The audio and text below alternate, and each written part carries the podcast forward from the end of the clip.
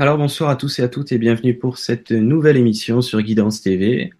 Et ce soir, on va vous parler avec mes invités Christian, Danny et Fred d'un sujet qu'on a intitulé La sexualité et le pouvoir créateur.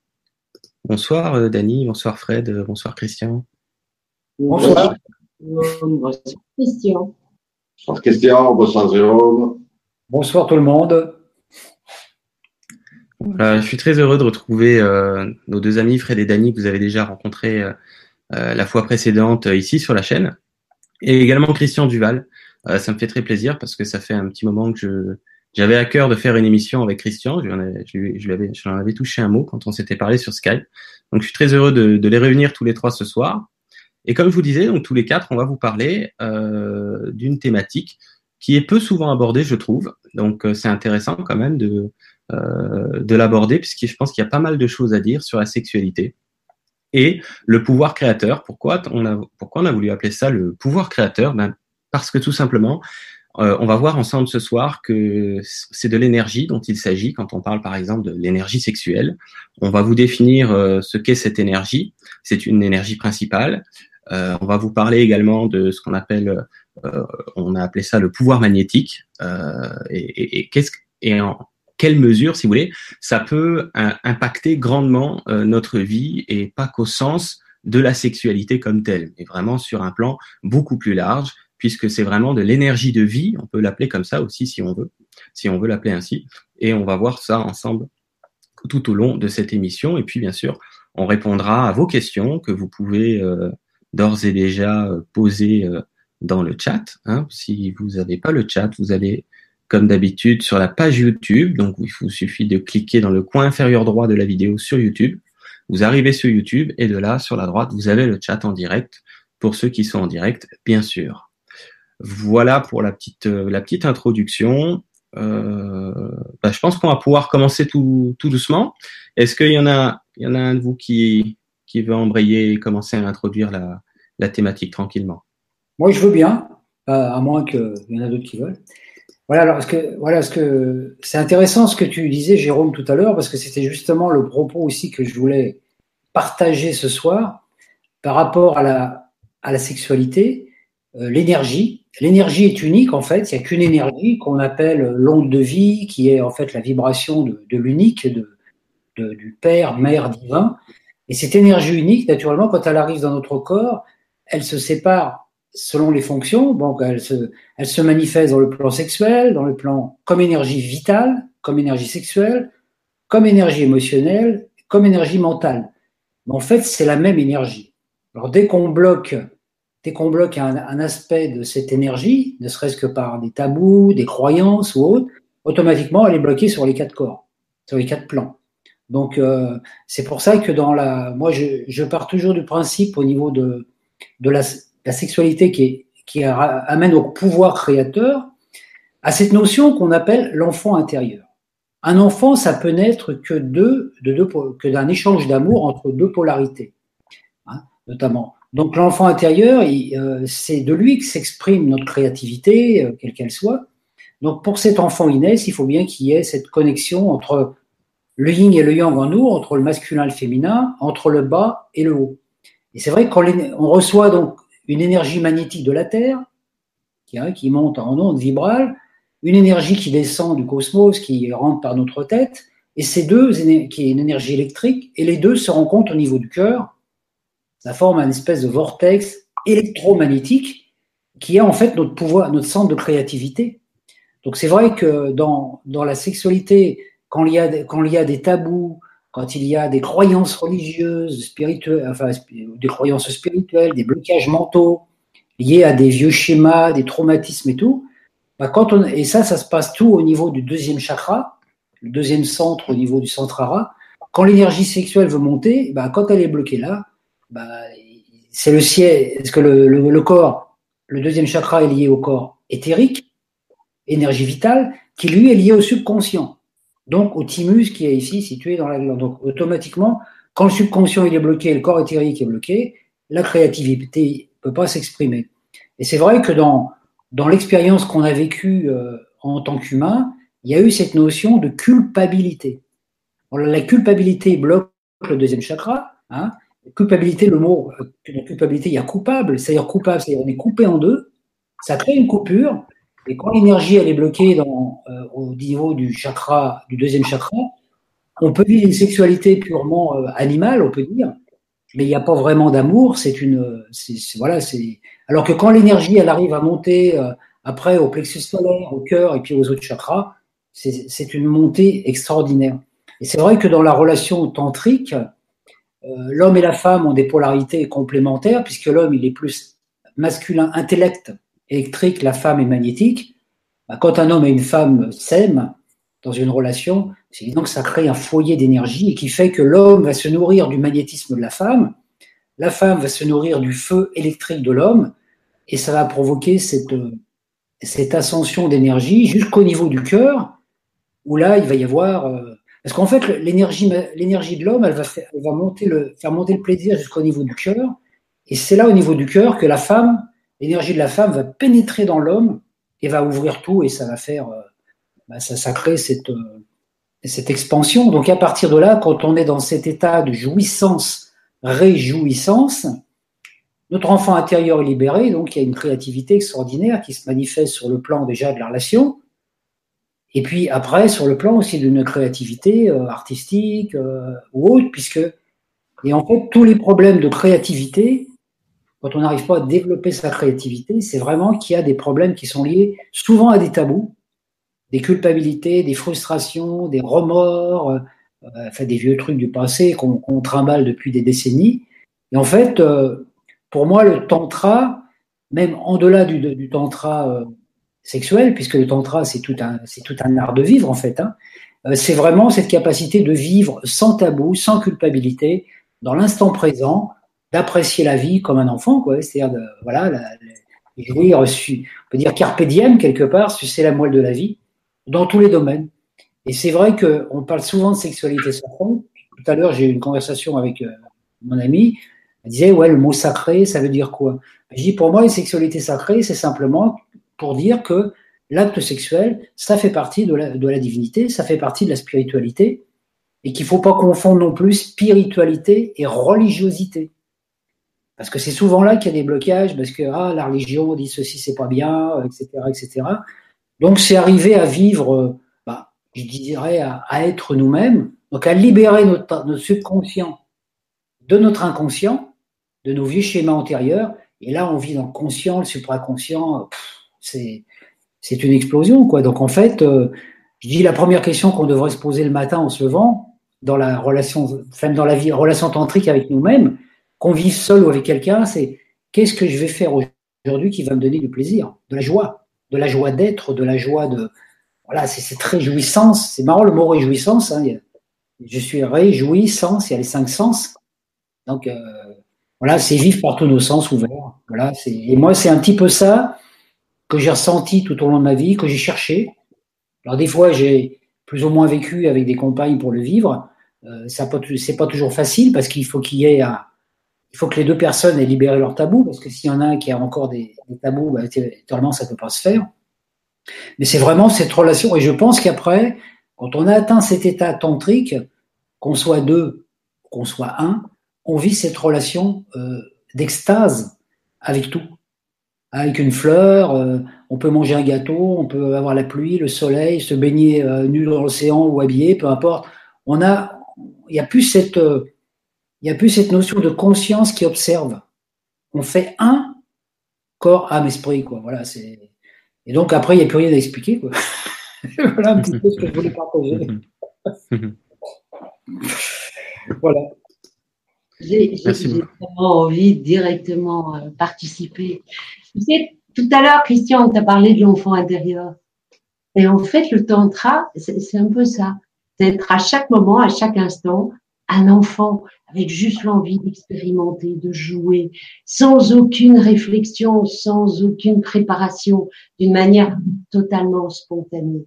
Et il est évident que comme on est devenu des adultes, à parler des tabous, des, etc., la religion, il y a tellement de choses qui viennent nous encombrer et qui viennent empêcher notre, notre enfant intérieur de continuer à, à être tout simplement.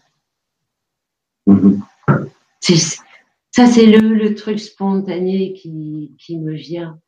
Et, oui. et tu un petit peu avec ça pour le moment, je veux dire. Donc, je te rends la parole automatiquement. Mais j'aime bien l'enfant. Je voudrais juste ajouter une dernière chose, c'est que dans la mythologie, l'enfant intérieur, il est représenté par Héros. Il est représenté par Héros, Cupidon, qui jette ses flèches. Bah, dans l'histoire, Héros, il se balade avec ses flèches et il envoie des flèches à tout le monde. Les gens tombent amoureux. Et en fait, c'est un enfant facétieux. Héros, c'est un enfant facétieux qui aime bien faire des blagues et tout ça pour, pour rire.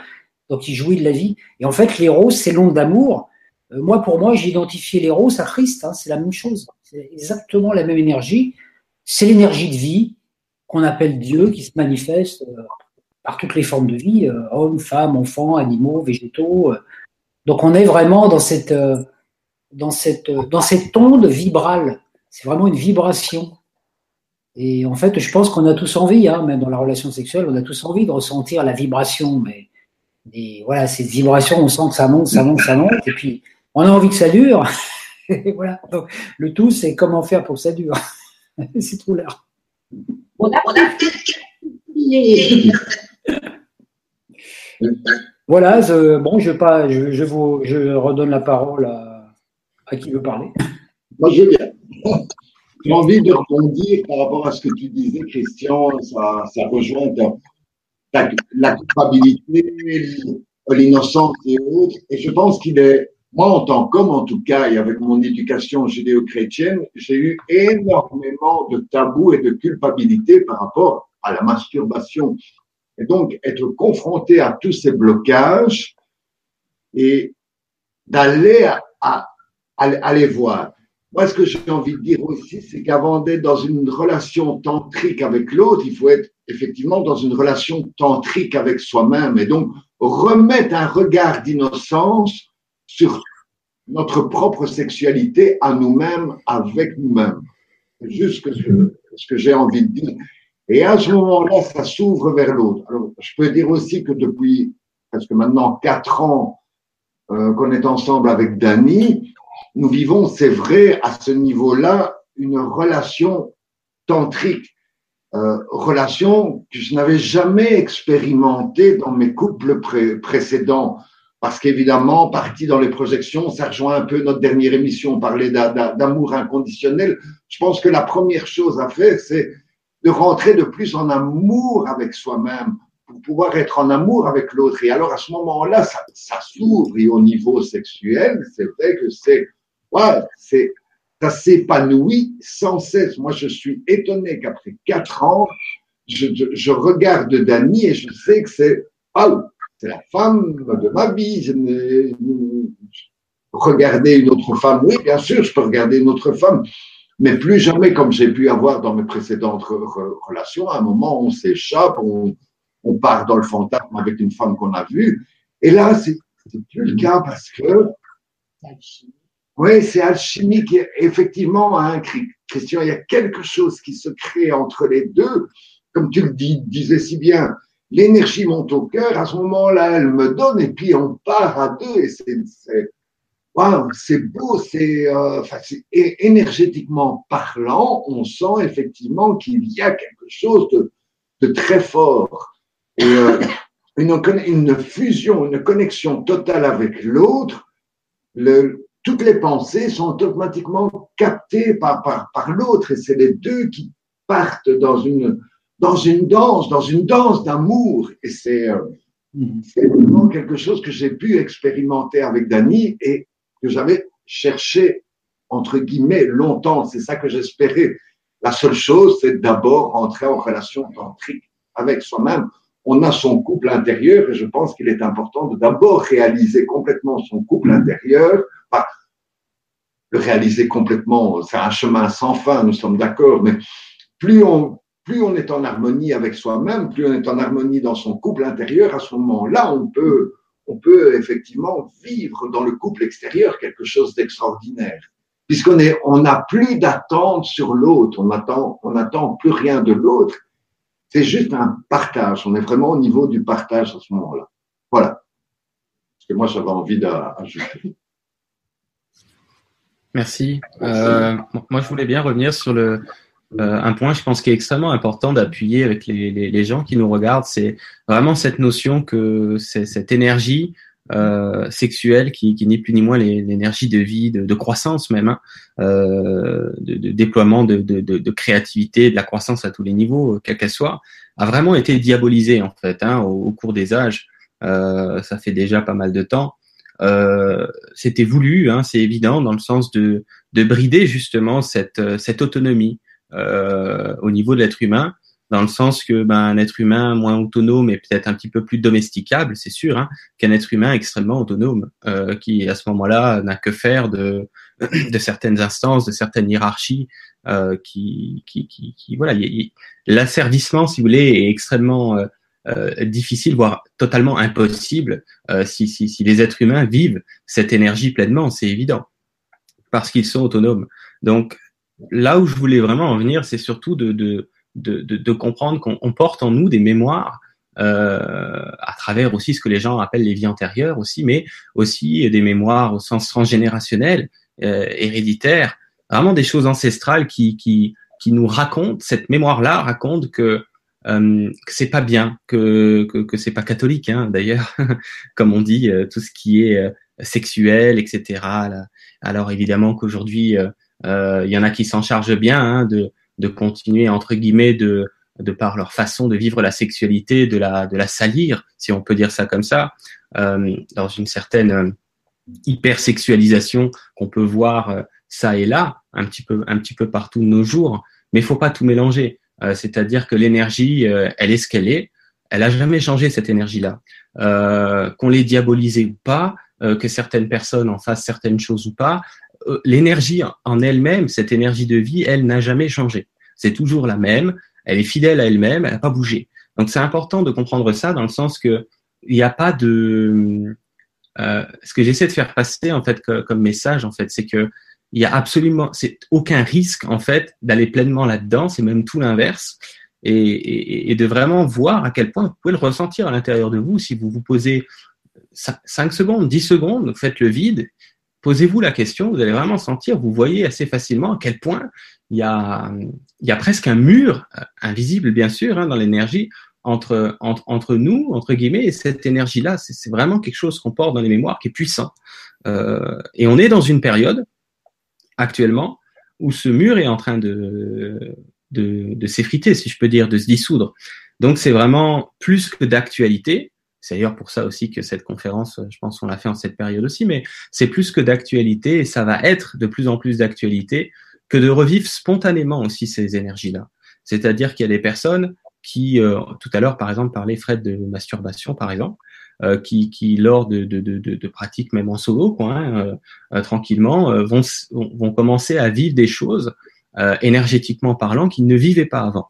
Et, et c'est quelque chose qui va être de plus en plus monnaie courante au cours des temps qui viennent, tout simplement parce que la, la, période, au sens vibratoire et énergétique, est faite pour ça. C'est qu'il y a vraiment une ouverture et euh, euh surtout, euh, euh, mais c'est surtout en fait qu'il y a vraiment euh, comme si tout ce qui a été mensonger à, à, à, à, ce propos-là, au propos de cette énergie et à d'autres propos, quels qu'ils soient, c'est en train de tomber. Euh, mais au sens intérieur, c'est-à-dire ça se fait d'abord au niveau de l'énergie et ensuite les gens vivent les choses. C'est pas dans l'autre sens. Il n'y a pas besoin de lutter contre quelque chose à l'extérieur, si vous voulez, pour le pour pour le régler. Ça ça ça, ça vient de, de l'intérieur. Ça se passe d'abord au niveau vibratoire, si vous voulez. C'est pour ça que euh, c'est intéressant pour ceux qui vivent déjà des choses nouvelles à travers une sexualité euh, dite euh, individuelle ou euh, à deux ou plusieurs, si vous êtes plus, mais ça ça change rien et euh, sans que vous l'ayez nécessairement demandé. Euh, et c'est pour ça que c'est bien de faire cette conférence parce que les gens pourraient se poser la question mais qu'est-ce que c'est que ça? C'est-à-dire euh, qu'est-ce qui est en train de se passer? Parce que ça va monter l'énergie bien sûr dans un sens c'est conscient. Hein Cette énergie est consciente et intelligente et elle va monter dans un dans un respect si vous voulez dans une bonne intelligence et pas n'importe comment. Mais ça reste quand même que selon la le degré avec lequel vous pouvez vous retrouver à vivre cette, cette extase, euh, on, on, pourrait se poser la question, et du fait, euh, de fait, comme je disais tout à l'heure, qu'il y a eu énormément de, diabolisation puissante qui a été faite à propos de cette énergie-là, je sais qu'il y a certaines personnes qui pourraient euh, se demander, euh, si c'est la bonne voie, quoi. Qu'est-ce que je fais avec ça? Ça vient d'où? En tout cas, les premières fois où c'est vécu, on, on, a vite fait, je pense, pour certains, selon les mémoires, hein, on n'a pas tous les mêmes, mais c'est certain que il y en a qui ont ça, ces mémoires de diabolisation plus ancrées, plus plus imprimées en eux que d'autres personnes, bien sûr. Et, et c'est vraiment ça que, que, que j'essaie simplement de, de, dire depuis tout à l'heure, c'est comprenez bien que on a tout intérêt à aller vers cette énergie-là qui est, qui est c'est divin quoi. C'est si vous allez de plus en plus vers cette énergie-là, si vous vous autorisez, il y a une sorte d'autorisation en fait dans, à, l'intérieur de nous, on pourrait dire comme ça, de, de, permettre en fait. Hein, c'est vraiment ça quoi.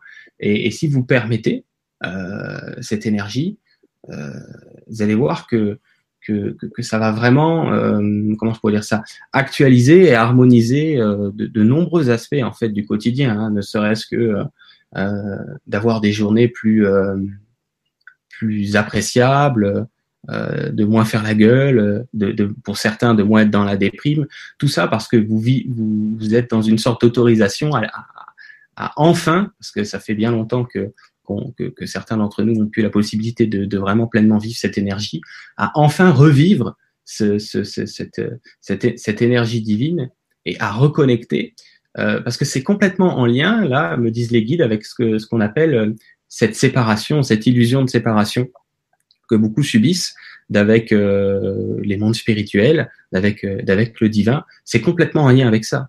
Euh, C'est-à-dire que si si ça circule à nouveau correctement cette énergie-là, ben, c'est comme si je vous disais que à ce moment-là, si c'est bien, c'est vécu pleinement, vous avez de moins en moins, voire plus du tout, euh, comme disait un peu tout à l'heure aussi Christian, hein, votre rapport à une fleur, votre rapport à un animal, votre rapport à, un gâteau, votre rapport à un café, une table, à une chaise, ça peut, ça peut aller très loin.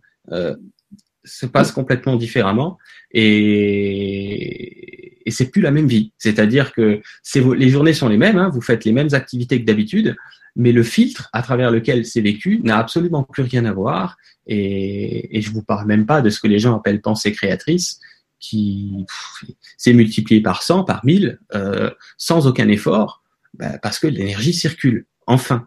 Donc c'est. Vas-y Christian, je t'en prie. Ça a un autre impact en plus qui est très important. Là, je vais donner deux, trois données techniques. C'est que tout à l'heure, j'ai parlé de l'enfant intérieur. Alors, l'enfant intérieur est lié au thymus, hein, cette petite glande qui est ici, hein, qui est en haut, hein, qui est le centre du subconscient. Donc, c'est très important parce que le, le thymus, c'est le centre de la joie.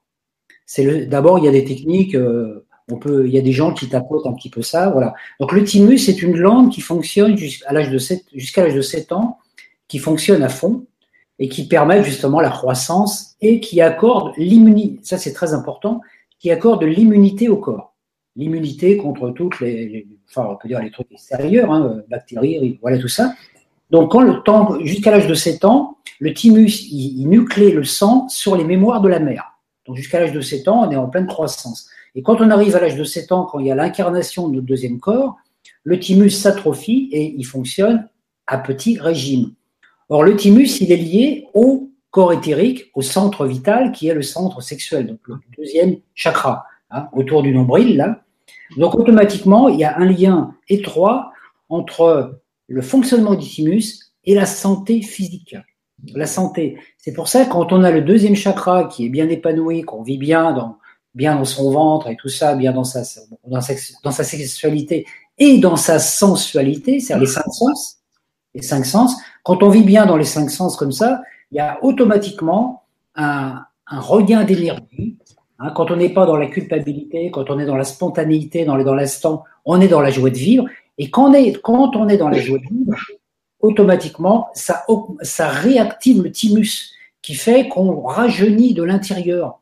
Donc, même dans un premier temps, si on ne rajeunit pas physiquement tout de suite, on, on, vieillit plus, on arrête de vieillir, on, rajeunit intérieurement. C'est-à-dire qu'on peut avoir 60, 65 ans, 70 ans, et puis euh, être à l'intérieur comme euh, avoir la vitalité, l'énergie d'un gars, d'une personne de 30 ans ou 35 ans. Hein. Donc c'est très important de, de, percevoir cet aspect de l'enfant intérieur, parce que comme on est dans une société qui est toujours en train de nous bassiner avec euh, la santé, la mauvaise santé, attention, telle maladie, telle maladie, etc. Et ben, en fait, quand on stimule le stimulus, automatiquement, on se libère. Et on se libère de quoi? Tout à l'heure, Jérôme, tu en as parlé. On se libère des mémoires de l'inconscient collectif. Hein, l'inconscient collectif avec toutes ces mémoires euh, religieuses et autres qui nous ont brimés. Donc en fait, pour dans cette démarche spirituelle, c'est arriver un moment, entrer en contact avec le conscient, avec le conscient, être capable d'observer l'inconscient pour nettoyer ce qui nous appartient pas, ce qu'on appelle les mémoires euh, transgénérationnelles, etc., pour que notre enfant intérieur il puisse se libérer et qu'on agisse conscient, subconscient, supraconscient, aligné. Et ça, c'est très intéressant parce que on s'aperçoit que quand c'est comme ça, euh, la vie, euh, la vie devient beaucoup plus, plus, plus simple parce qu'on se libère, mais on ne peut pas. Donc, on retrouve le même processus, nous, pendant notre enfance. Et ça, c'est pour ça que l'enfance est très important au niveau de la sexualité. C'est que notre père et notre mère euh, humaine de cette vie portent en eux des, des, programmes qui correspondent à notre façon de penser, pour le père, l'intellect, et notre façon de ressentir des émotions par la mère. Donc, l'image de l'enfant intérieur, un enfant intérieur, quand il est brimé, c'est comme un enfant dans une maison qu'on enfermerait dans une pièce, que des parents euh, tyranniques diraient non, ça t'as pas le droit de le faire, ça faut pas le faire, ça c'est pas bien, etc. Qu'est-ce qu'il fait l'enfant? Il s'enferme dans sa chambre, il va commencer à bouder, et puis pour que ses parents s'intéressent à lui, il va tomber malade. Et en fait, moi, je me suis rendu compte avec l'expérience que quand l'enfant intérieur qui est en nous ne peut pas se réjouir parce qu'on ne fait pas ce qu'on aime et on n'aime pas ce qu'on fait, l'enfant intérieur, hein, moi je l'ai découvert par l'astrologie, ça, l'enfant intérieur, il commence à faire des blocages au niveau justement du signe, de la Vierge en astrologie, hein, donc au niveau, du bas-ventre, il fait des blocages, donc on commence à avoir de la dépression, des frustrations, euh, on ne se sent pas bien dans peau, etc. Tout ça, on baisse notre système immunitaire, on, est dans la dépression, on n'est pas dans la joie, et donc on a des premières maladies, des petites maladies graves, hein, les petits problèmes de santé, les petits problèmes d'argent, les problèmes relationnels, les problèmes tout ça. Et si donc on tombe malade, et quand on tombe malade et qu'on est dans un lit, et puis qu'on est malade, vous savez, quand on est en convalescence, on se dit Oh, mon sang, c'était bien la semaine dernière quand j'étais pas malade, hein, quand j'avais pas la maladie. Et pendant ce moment où on est en repos, des fois, on prend des bonnes décisions. On se dit, oh là là, la prochaine fois, je ferai attention à pas manger telle chose, ou à pas m'énerver, ou à pas faire ceci, à pas faire cela.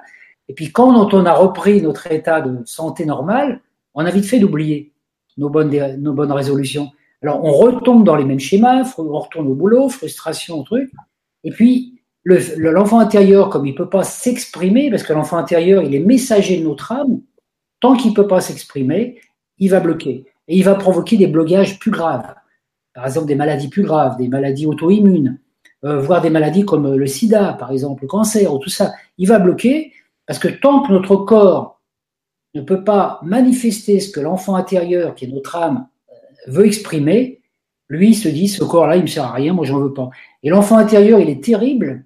J'avais expliqué ça une fois dans un article. L'enfant intérieur, il est terrible parce que s'il voit que on n'accepte pas d'aller dans le sens où il veut, il finit par détruire le corps. Il peut tuer le corps parce que l'enfant intérieur, c'est l'énergie qui il véhicule l'énergie de notre âme. Et s'il sent qu'il est dans un corps et que le corps, il peut rien en faire parce qu'il peut pas exprimer ce qu'il est venu exprimer, il va détruire le corps pour s'en recréer un autre. Donc, une réincarnation. Donc, c'est très important parce que quand on est dans un état de joie et de spontanéité, non seulement on augmente notre taux immunitaire, on va, on, est en meilleure santé, on attrape beaucoup moins de maladies, on a plus de joie de vivre. Et puis il y a des gens qui disent Oh là là, mais comment tu fais à ton âge pour être euh, si plein d'énergie et tout ça? Qu'est-ce que tu manges? Ça n'a rien à voir avec la nourriture. Hein, ça n'a rien à voir avec la nourriture. C'est parce qu'après il y a tous les trucs régime. Moi j'ai tout expérimenté, hein, végétarisme, tous ces trucs. Et en fait, je me suis trouvé à des moments avec des végétariens tristes. Et les végétariens tristes, ils étaient toujours malades. Moi, je suis encore végétarien, hein, je mange du poisson et tout ça, parce qu'en Bretagne, on ne peut pas ne pas manger de poisson. Hein. Mais à partir de là, il ne faut pas se culpabiliser quand on mange un aliment, parce que c'est l'information qu'on va mettre dans l'aliment quand on le mange. Si on mange un truc en disant ah ça c'est pas bien. Euh, moi, je me rappelle à une époque quand j'étais gamin, quand je mangeais des bonbons et puis que je croyais au bon Dieu, je me cachais sous les draps pour pas qu'il me voie. toi, le truc, hein, des fois, on, se dit, on a des trucs d'enfance comme ça qui sont complètement bêtes. On dit, ah, je vais me cacher, je vais me mettre en noir, il va pas me voir. Et pour la sexualité aussi, c'est pareil. Hein. c'est pour ça que souvent les gens ils font l'acte sexuel dans le noir parce que comme ça, Dieu il peut pas les voir. on, est, on est complètement dans une espèce de fantasme. Et en fait, ça nous empêche d'avoir justement cette, euh, cette joie de vivre. Donc en fait, quand on est dans un état de, enfin, hein, euh, même au jour Rajnish, on a parlé beaucoup, hein, cet, état, cet état tantrique et tout ça, c'est un, la spontanéité, c'est de l'innocence, de, c'est de, de, la joie, quoi. On arrive au bord d'une plage, on a envie de se baigner. Si on a un maillot de bain, on garde. Si on n'a pas, on va se baigner quand même. On l'enlève. Puis après, ah, ah oui, qu'est-ce qu'il y a?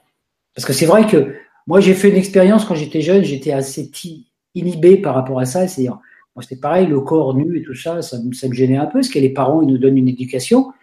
Et puis, euh, quand j'ai eu l'âge euh, adulte, euh, j'avais, j'étais gêné, quoi, par ce côté-là. Un jour, moi je suis quelqu'un qui, aime bien foncer, j'ai été sur une plage naturiste et puis j'étais me baigner avec la naturiste. Quoi. Puis je me suis dit, oh là là, c'est mieux qu'une plage avec les maillots. Quoi. Parce que en fait, là, quand on est en communion dans l'eau, par exemple, hein, nu, c'est vrai qu'il y a une autre communion qu'avec un, avec, avec un tissu. Après, on n'est pas obligé de se baigner nu, on peut se baigner en maillot et tout ça, parce que bon, euh, faut pas non plus trop choquer les gens qui veulent pas lettres. Mais il y a un truc, c'est se dire, mais pourquoi quand je suis petit, quand j'avais 4 ans, je pouvais me balader tout nu sur la plage, et qu'à 6 ans, j'ai plus le droit? Hein? C'est ça un peu. Et ça, c'est lié justement à cette notion de culpabilité.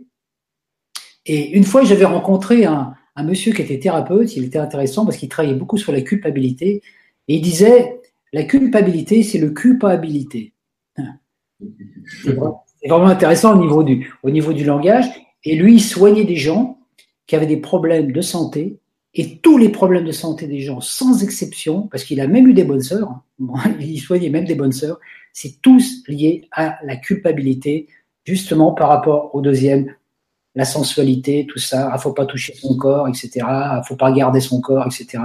Et on est dans une société qui, qui nous a amené à ça, parce que même dans la société actuelle, on voit sur les écrans, on voit beaucoup de, de, trucs un peu sexuels aussi, hein, ou des hommes et des femmes qui font l'amour dans les films et tout ça. Alors on nous montre ça, puis de l'autre côté on est 10, et d'un côté et de l'autre côté il y a un côté de prude qui est de plus en plus fort. C'est-à-dire que maintenant, euh, il y a deux ans en arrière, je me rappelle, en allant, je crois que c'était à Toulon, ils avaient interdit aux hommes de se balader torse nu dans la ville. On payait une amende parce qu'on était torse nu dans les magasins qui, sont, qui étaient au bord de la plage. C'est-à-dire on sortait de la plage, si tu n'avais pas ton t-shirt, tu payais une amende parce que c'était offense à la, au truc public, enfin, offense Donc quand on voit des trucs comme ça, on est dans une société de libération et en même temps qui nous enferme dans des espèces de tabous. Donc, dans, cet état de. Même le mot tantra, hein, quand on parle, moi je sais que j'ai prononcé des fois le mot tantra yoga à des, femmes que je rencontrais, euh, elles se barraient hein, parce qu'elles disaient Oh là là, qu'est-ce que c'est que ce truc C'est compliqué, il y a des techniques. Les gens, ils, confondent le Tantra Yoga avec le Kama Sutra en plus. Tu vois? Il y a toutes des confusions. Je dis, mais non, le Tantra, c'est simplement un art de vivre.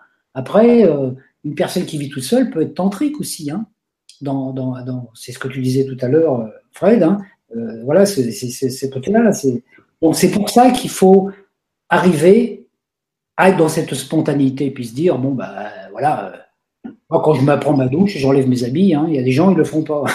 Vous voyez, faut, faut, et ça, c'est très important parce que là, le thymus, quand il se dilate, vous savez, on dit la joie dilate. Et la dilatation, c'est propre à l'énergie astrologique de la planète Jupiter. Et Jupiter, c'est la planète qui donne la joie, l'abondance, l'optimisme, qui dilate le foie et qui permet de vivre quelque chose de génial. Donc, on s'ouvre à l'abondance. Donc voilà, je voulais faire un petit parallèle par ça par rapport à la santé. Parce que c'est vrai qu'on est dans une société qui fabrique de la culpabilité. Hein, quand on va, quand on est au chômage, on se sent coupable. Quand on est ceci, on se sent coupable. Et naturellement, on est dans cette culpabilité. On baisse notre taux immunitaire. On tombe malade. Hein. c'est pour ça qu'il y a beaucoup de gens qui sont au chômage, qui tombent malades, dépression, après qui prennent des antidépresseurs et tout. Et moi, j'en parle parce que j'ai fait l'expérience à un moment d'aller dans une NPE, parce qu'à une époque où j'avais plus de travail, bah, quand je ressortais la NPE, j'étais complètement défait. C'est-à-dire que j'avais perdu ma joie de vie, j'avais perdu mon, ma créativité, j'avais tout perdu, j'étais là, puis je me dis, euh, qu'est-ce que je fous? Voilà, c'était. Donc, en fait, les NPE et tout, c'est des fabriques, euh, c'est des fabriques à maladie. Hein. C'est vrai. Hein, donc, euh, maintenant, il faut se dire, les systèmes sont comme ça, mais on peut passer à travers en se disant. Alors, moi, à un moment, j'ai je me suis dit, un matin, j'ai choisi d'être heureux, quoi qu'il arrive. Donc je dis pas que c'est toujours facile, parce que des fois il y a des trucs, mais quand on a choisi un état d'être, après, faut se dire bon, j'ai choisi d'être heureux parce que j'ai pas envie d'être malheureux. Donc à partir de ça, ben, quand il y a des tabous et des choses qui viennent euh, par rapport à des situations extérieures aussi, hein, des gens qui disent ah ça faut pas le faire, ça c'est interdit, etc. Je me dis euh, oh, je vais pas le faire pour plaire à la personne, mais moi, comment je me sens? Comment je me sens moi? Est-ce que si je me sens frustré, si je suis pas en relation d'amour avec moi-même, hein, ce que disait Dany tout à l'heure, bah, je peux pas être en relation d'amour avec l'humanité, avec les autres. Et je pense que je terminerai là-dessus, n'est-ce pas? Je pense que le, le, plus important, le message, il a été apporté aussi par, euh, par Jésus. Hein, et c'est actuellement, on est en train de, de se rendre compte qu'en fait, euh, moi je suis en train de lire un livre en ce moment qui est extraordinaire, qui en parle, de la relation de Jésus avec Marie-Madeleine, qui était un couple, parce qu'à l'époque, les rabbis étaient obligés de se marier. Hein, donc, et puis qu'ils ont eu, qu'ils avaient des relations physiques, charnelles et tout ça. On a coupé ce truc-là, naturellement, pour couper l'humanité en deux. Hein, les hommes, euh, les moines et puis les, les bonnes sœurs de l'autre côté. Pourquoi? Parce qu'on savait qu'un être humain, quand il réunissait ces deux polarités, qu'il offrait sa relation sexuelle même au divin, j'ai un livre qui en parle de ça, qui est vraiment extraordinaire, où on voit ce, couple qui fait qui a cette relation, mais qui l'offre au divin, ils offrent, leur amour au soleil, quoi, à l'androgyne du soleil. Et à partir de là, c'est une offrande. Donc il n'y a plus de, il y a plus de, voilà, il n'y a, plus toute cette culpabilité, cette chose. Mais ça demande un travail intérieur, beaucoup de foi, de se dire, même si ça ne plaît pas aux autres, euh, moi, comment je vis ça, quoi. Voilà, je vous laisse la parole, je ne veux pas tout écaparer la parole, mais voilà. je l'attrape la parole. En fait, euh, moi j'ai envie de parler de quelque chose. Euh, au début, on a parlé d'éducation. Les éducations, les religions, patati, patata. Je viens de prendre quand même conscience que pour une fois, c'est inversé. Vous êtes trois hommes, je suis une femme seule. En règle générale, dans tout ce qu'il y a comme développement personnel, approche thérapeutique, etc., je sais que mon la femme est plus souvent présente puisqu'elle a justement cette capacité d'ouverture. Moi, j'ai quand même réalisé, quand on parle d'éducation, quand on parle de religion, etc., et je ne vais pas jouer à la féministe, aucun danger de ce côté-là. Mais la femme, des siècles et des siècles et des siècles en arrière, a été brimée, empêchée, écrasée, alors que, sans vouloir euh, mettre un poids là-dessus, euh, pour qu'une relation amoureuse soit véritablement euh, belle, c'est une association, c'est un partage, et en général, c'est la femme qui va aider l'homme à monter dans son cœur. Simplement parce que qu'elle est femme, parce qu'elle est intuitive, parce qu'elle a ce côté euh, tendre qui lui appartient, cette euh, qui nous sommes en fait. Et je pense, et si ma mémoire est bonne, c'est autour du deuxième, troisième siècle que la femme a été écrasée par le christianisme. Je veux dire, la déesse, la déesse mère, elle a été écrasée parce que je pense qu'à un certain moment, l'homme a eu peur. L'homme a eu peur euh, de ce que pouvait euh, parvenir à faire faire une femme.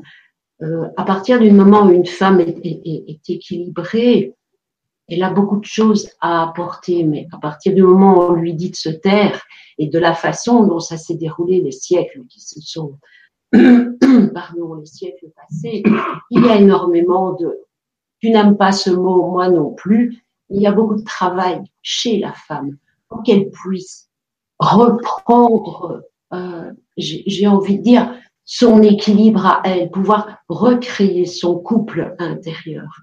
Parce que moi, le tantra, je suis tombée dedans il y a dix ans.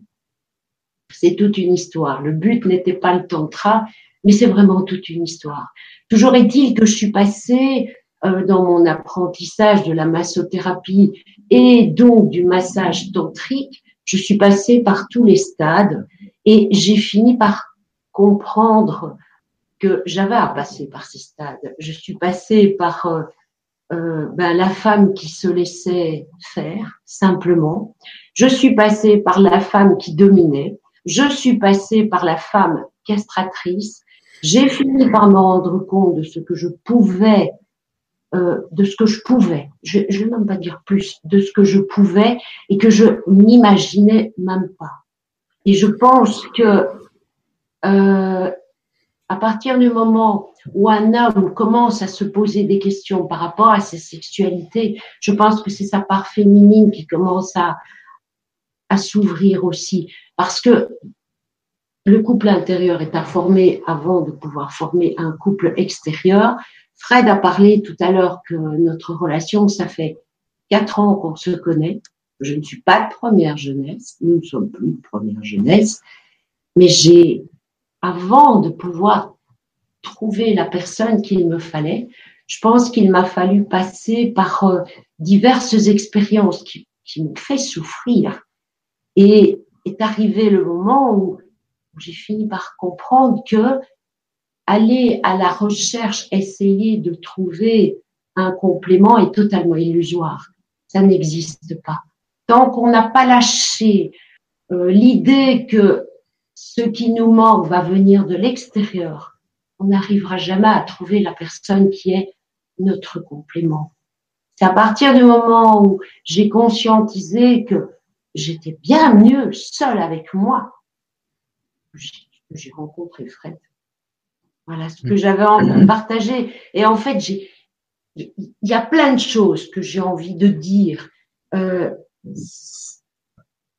mais je vais y aller doucement. Et, probablement qu'il y a des moments aussi où, où, je vais développer une idée et, et cette idée va peut-être partir dans trois, quatre directions différentes. Mais je compte sur vous pour me ramener et poser les, les questions par rapport à certaines choses que je vais dire et que peut-être je ne vais pas expliquer suffisamment. Mais je pense vraiment qu'il est important que je suis certaine que pendant parmi les, les, personnes qui sont là, il y a des femmes. Il est vraiment important qu'elles comprennent qu'elles ont beaucoup de choses à, à faire avec elles avant d'aller vers les hommes et les hommes beaucoup de choses à faire avec eux avant d'aller vers les femmes. Voilà. Merci. Si je peux, parce que Dani a parlé beaucoup de, effectivement, la femme a été euh, traitée comme un objet au, cours des siècles, mais je pense que l'homme aussi a son masculin blessé. par exemple, je parle toujours de mon expérience personnelle, mais on, ce qui revenait souvent, c'est les hommes ont une bite à la place du cerveau. Excusez-moi les termes, mais je, préférais. Mais, mais c'est vrai. Brut de franc, mais on transporte ça, on transporte ça, et c'est vrai qu'au niveau de l'énergie, puisqu'on est aussi sur le sujet de l'énergie, chez l'homme, il n'y a rien à faire. Ça part du bas pour aller vers le haut. Donc ça démarre au premier chakra, ça démarre au sexe. C'est comme ça. Et tant que l'homme n'acceptera pas que c'est comme ça, que la femme comprenne que chez l'homme, c'est surtout ça qui est important, on comprenne que chez l'homme, c'est comme ça, il est fait comme ça maintenant, une fois qu'il peut dépasser son premier, son deuxième chakra, là, l'homme devient divin. L'homme peut monter dans sa divinité, rencontrer la femme dans sa divinité. À ce moment-là, ça devient effectivement à l'extérieur un couple divin. Maintenant, je, reviens encore à, pour les hommes et tout ce, bagage qu'il y a derrière, il y a des, grosses culpabilités aussi par rapport aux, hommes et, à cette euh, à cette sexualité que je vais dire qui est souvent plus présente chez l'homme et en grandissant, l'homme a plus de d'envie à ce niveau-là qu'une femme parce que ça démarre du bas. Et donc il y a mais il y a tout cet ancrage, ce, mauvais ancrage, cette programmation de la société qui fait que l'homme, à la limite, se culpabilise d'être un homme et d'avoir un sexe. En, tout cas, pour moi, c'était un peu comme ça. C'est souvent, j'ai rencontré dans, dans j'ai rencontré des compagnes qui me disaient mais tu, mais tu ne penses qu'à ça, euh, mais tu n'as que ça en tête et compagnie. Mais non, j'ai simple, je suis un homme, ça démarre là. Maintenant, j'avais aussi mon travail à faire par rapport à tout ça et de comprendre que quand je peux unifier ça à l'intérieur, j'ai énormément exploré les, les, différents aspects qui me composent en tant qu'homme, l'homme macho, l'homme euh, l'homme faible, l'homme qui aime être dominé, tout ça, ça devient harmonique à l'intérieur. Ça devient harmonique parce que c'est été vu sans aucune, sans aucun jugement. Voilà ce que j'avais envie de dire. Et donc, je pense que chez l'homme, il y a aussi un, voilà, il y a une guérison à faire à l'intérieur par rapport à toute une série de tabous et toute une série de choses. Et j'en reviens à l'énergie aussi, puisqu'on parle de, de, tantra. Ce que je, je peux dire, c'est vrai qu'avec Dani, j'ai appris donc euh, ce qu'on appelle l'injaculation, que beaucoup d'hommes, on connaît l'éjaculation, qui est l'émission de la semence sacrée qui sort, mais l'injaculation, c'est le travail chimique intérieur de transformer l'énergie pour qu'elle ne sorte pas, mais qu'elle vienne nourrir à l'intérieur. Et quand on, peut arriver à cet état de, de garder cette énergie à l'intérieur, elle nous nourrit, et quand on est en relation, alors à ce moment-là, c'est ça.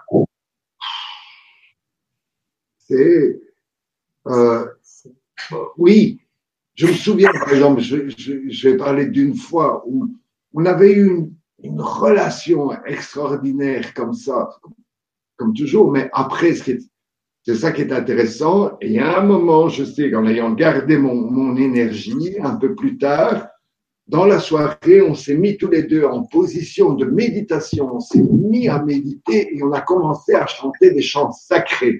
Et à ce niveau-là, j'ai senti que le pouvoir créateur avait été amplifié grâce justement à cette montée d'énergie sexuelle et de cet amour qu'il y avait eu entre nous. Et à ce moment-là, on sent que le pouvoir créateur, il part du cœur, il se répand dans l'univers et crée des petites bulles d'amour qui nous reviennent euh, tout naturellement parce qu'on a émis de, vraiment, on est en extase par rapport euh, à l'univers, à, cette connexion avec le tout. Voilà ce que j'avais envie d'ajouter. Merci. Euh, alors, on pourrait dire, en, somme, encore plus simplement. Alors, j'ai un retour de son. Je ne sais pas d'où il vient. Ah, ça y est, c'est parti. Donc, j'étais en train de dire à l'instant, oui, on pourrait dire encore plus simplement que euh, se couper quelque part euh, de, cette sexualité sacrée, c'est clairement, hein, ni plus ni moins, ce qu'on dit depuis tout à l'heure, c'est se couper du divin. Hein. Donc, c'est certain que en vivant comme ça, euh, bah, c'est comment dire, c'est assez euh, simple euh, de trouver la vie fade, euh, voire d'aller, euh, comme disait tout à l'heure Christian, dans, dans, dans, la direction de la dépression. C'est logique parce que il y a y, y a un manque énorme en fait. C'est-à-dire que il y a plus de ou très peu, il y a très peu de, de, de relations intimes avec notre essence euh, primordial qui, qui, qui, est, qui est cette, cette énergie divine. Et, et c'est terrible. C'est pour ça que j'avais dit tout à l'heure que ça va complètement aussi dans ce sens que beaucoup de gens se sentent euh, abandonnés ici dans cette vie-là. Beaucoup de gens se, ont vraiment cette sensation d'avoir été parachutés sur cette terre. Euh, ça se demandait d'ailleurs qu'est-ce qu'ils ont fait pour mériter ça, euh, tellement euh, leur vie euh, leur paraît fade, mais que, que, que de voir justement, c'est parce qu'il n'y a plus cette, cette osmose en fait énergétique avec cette, énergie magnétique qui a été diabolisée, comme je disais tout à l'heure, qui fait que bah, le manque il est il est béant quoi.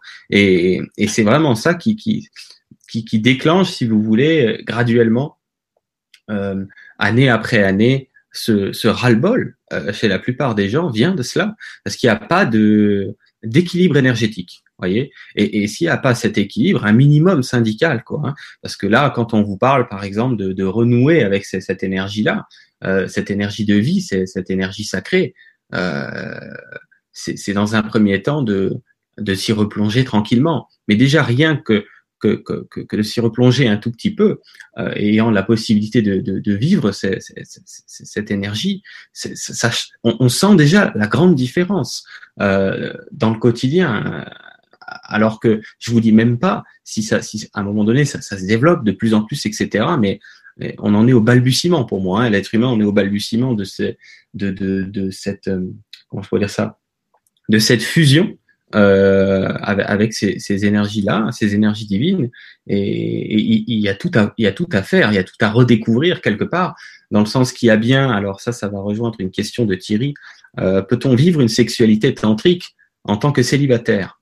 Donc il y, a, il y, a, bien dans un premier temps, euh, comme disait aussi euh, euh Dany, l'importance de renouer à soi-même. Hein. Donc, donc, de renouer à ces, à à parts divines, les, les vôtres, d'accord euh, Pour faire simple. Et, et, ça passera par là euh, de, de, toute façon. Et ensuite, on, y viendra peut-être tout à l'heure si on a le temps dans cette émission. Euh, il y a bien aussi le fait que euh, cette, cette fusion, moi j'aime bien appeler ça une fusion, cette fusion énergétique euh, ne connaît pas la distance. C'est-à-dire que il y a cette relation, cette fusion à soi-même, bien sûr, mais il existe aussi d'autres modèles en fait de fusion où vous allez pouvoir fusionner d'autres énergies, si vous voulez, euh, notamment angélique, ce genre de choses. C'est quelque chose qui est loin d'être rare. Euh, ou de ou de connecter une, une autre personne, effectivement, euh, qui, qui, qui, se trouve ailleurs, qui n'est pas dans la même pièce que vous, euh, à distance, ça se fait aussi tout aussi bien. Donc il y a vraiment, à travers cette, euh, ce tantra, comme on appelle ça, à travers cette, cette fusion avec ces énergies-là, tout un tas de possibilités euh, extrêmement euh, variées, si je peux dire, avec un tas de, de niveaux, de d'étages différents. Et, et c'est comme si on en est à la fois tout au début, hein, l'être humain, de, de retrouver cette, cette fusion avec le divin, et en même temps, on voit que dès qu'on on met déjà un petit pied dedans, quoi. Dès, dès, qu'on fait un pas dans ce sens-là, on peut vivre ça. Ben, ce tout petit pas-là peut vraiment, euh, vraiment égayer vos journées. Et, et, finalement, dans un premier temps, je pense que c'est vraiment ça qui est important pour pour euh, pour l'être humain, c'est de de retrouver goût à la vie, quoi. En somme, hein. je pense que c'est vraiment ça, quoi. Voilà, j'avais envie de dire ça. Et puis, si quelqu'un veut dire autre chose, pour Thierry qui nous disait, peut-on vivre? J'ai envie de revenir sur la question que tu as posée, Thierry. Ben euh, une, une, relation euh, tantrique sexuelle avec soi-même, moi j'ai envie de dire, mais, mais, avant tout, vivre une relation sexuelle tantrique avec soi-même avant d'aller vers quelqu'un d'autre. Il est important de se connaître sexuellement, tantriquement, dans, dans le sens tantrique. Et une fois qu'on se connaît, alors à ce moment-là, aller vers l'autre, mais voilà, voilà où est le secret, c'est d'abord être en relation sexuelle tantrique avec soi-même, et puis on peut l'être pleinement avec l'autre. Connais-toi toi-même. Et donc, dépasser tous les tabous et autres. Parce que je pense qu'au niveau des relations, justement, euh, comme dit, enfin, genre, je, dans la continuité de ce que tu viens de dire, dans le niveau des relations, euh, il y a plusieurs relations qui existent. Euh, entre hommes et femmes. Hein. Des, fois, il y a, des, fois, il y a des relations conflictuelles, hein. il y a les couples conflictuels, il y a les couples de guérison et il y a les couples harmoniques. Et souvent, quand on est blessé, quand on a une blessure, une blessure émotionnelle, euh, une blessure qui est liée aussi peut-être à la sexualité par rapport à des traumatismes d'enfance, bah, moi j'ai vécu des expériences comme ça où on rencontre des gens, où on rencontre une compagne ou un compagnon qui a un peu la même problématique. Donc en fait, des fois on se rencontre pour s'auto-guérir l'un l'autre par rapport à pour euh, pour se je veux dire se oui se réconcilier avec soi-même. Donc on peut se réconcilier avec soi-même dans cette relation, mais le travail est un travail intérieur. Hein, on peut pas guérir l'autre si soi-même on n'est pas guéri. C'est-à-dire que l'autre il nous renvoie le miroir de ce qu'il y a à guérir en nous en fait.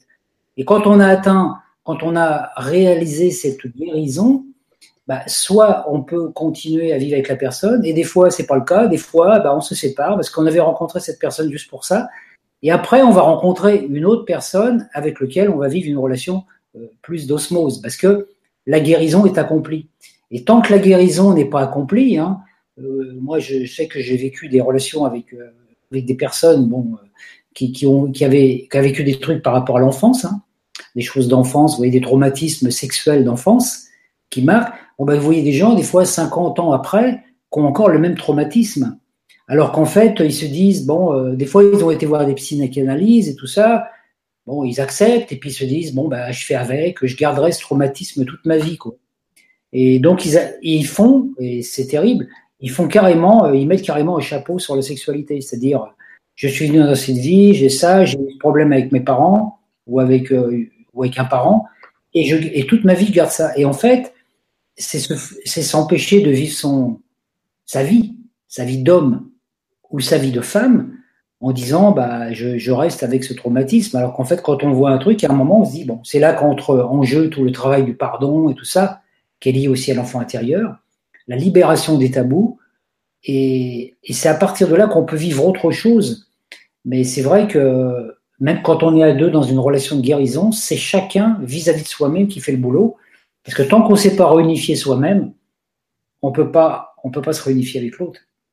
C'est complètement impossible. Donc, il euh, y a des gens, des fois, qui, qui me disent oh, j'aime l'humanité, j'aime les humains, et puis on voit c'est des gens qui s'aiment pas. Ou alors ils se dévalorisent, ils disent Ouais, mais moi, tu sais, je vaux rien, etc. etc. Et si on s'aime pas soi-même, on peut pas aimer l'autre.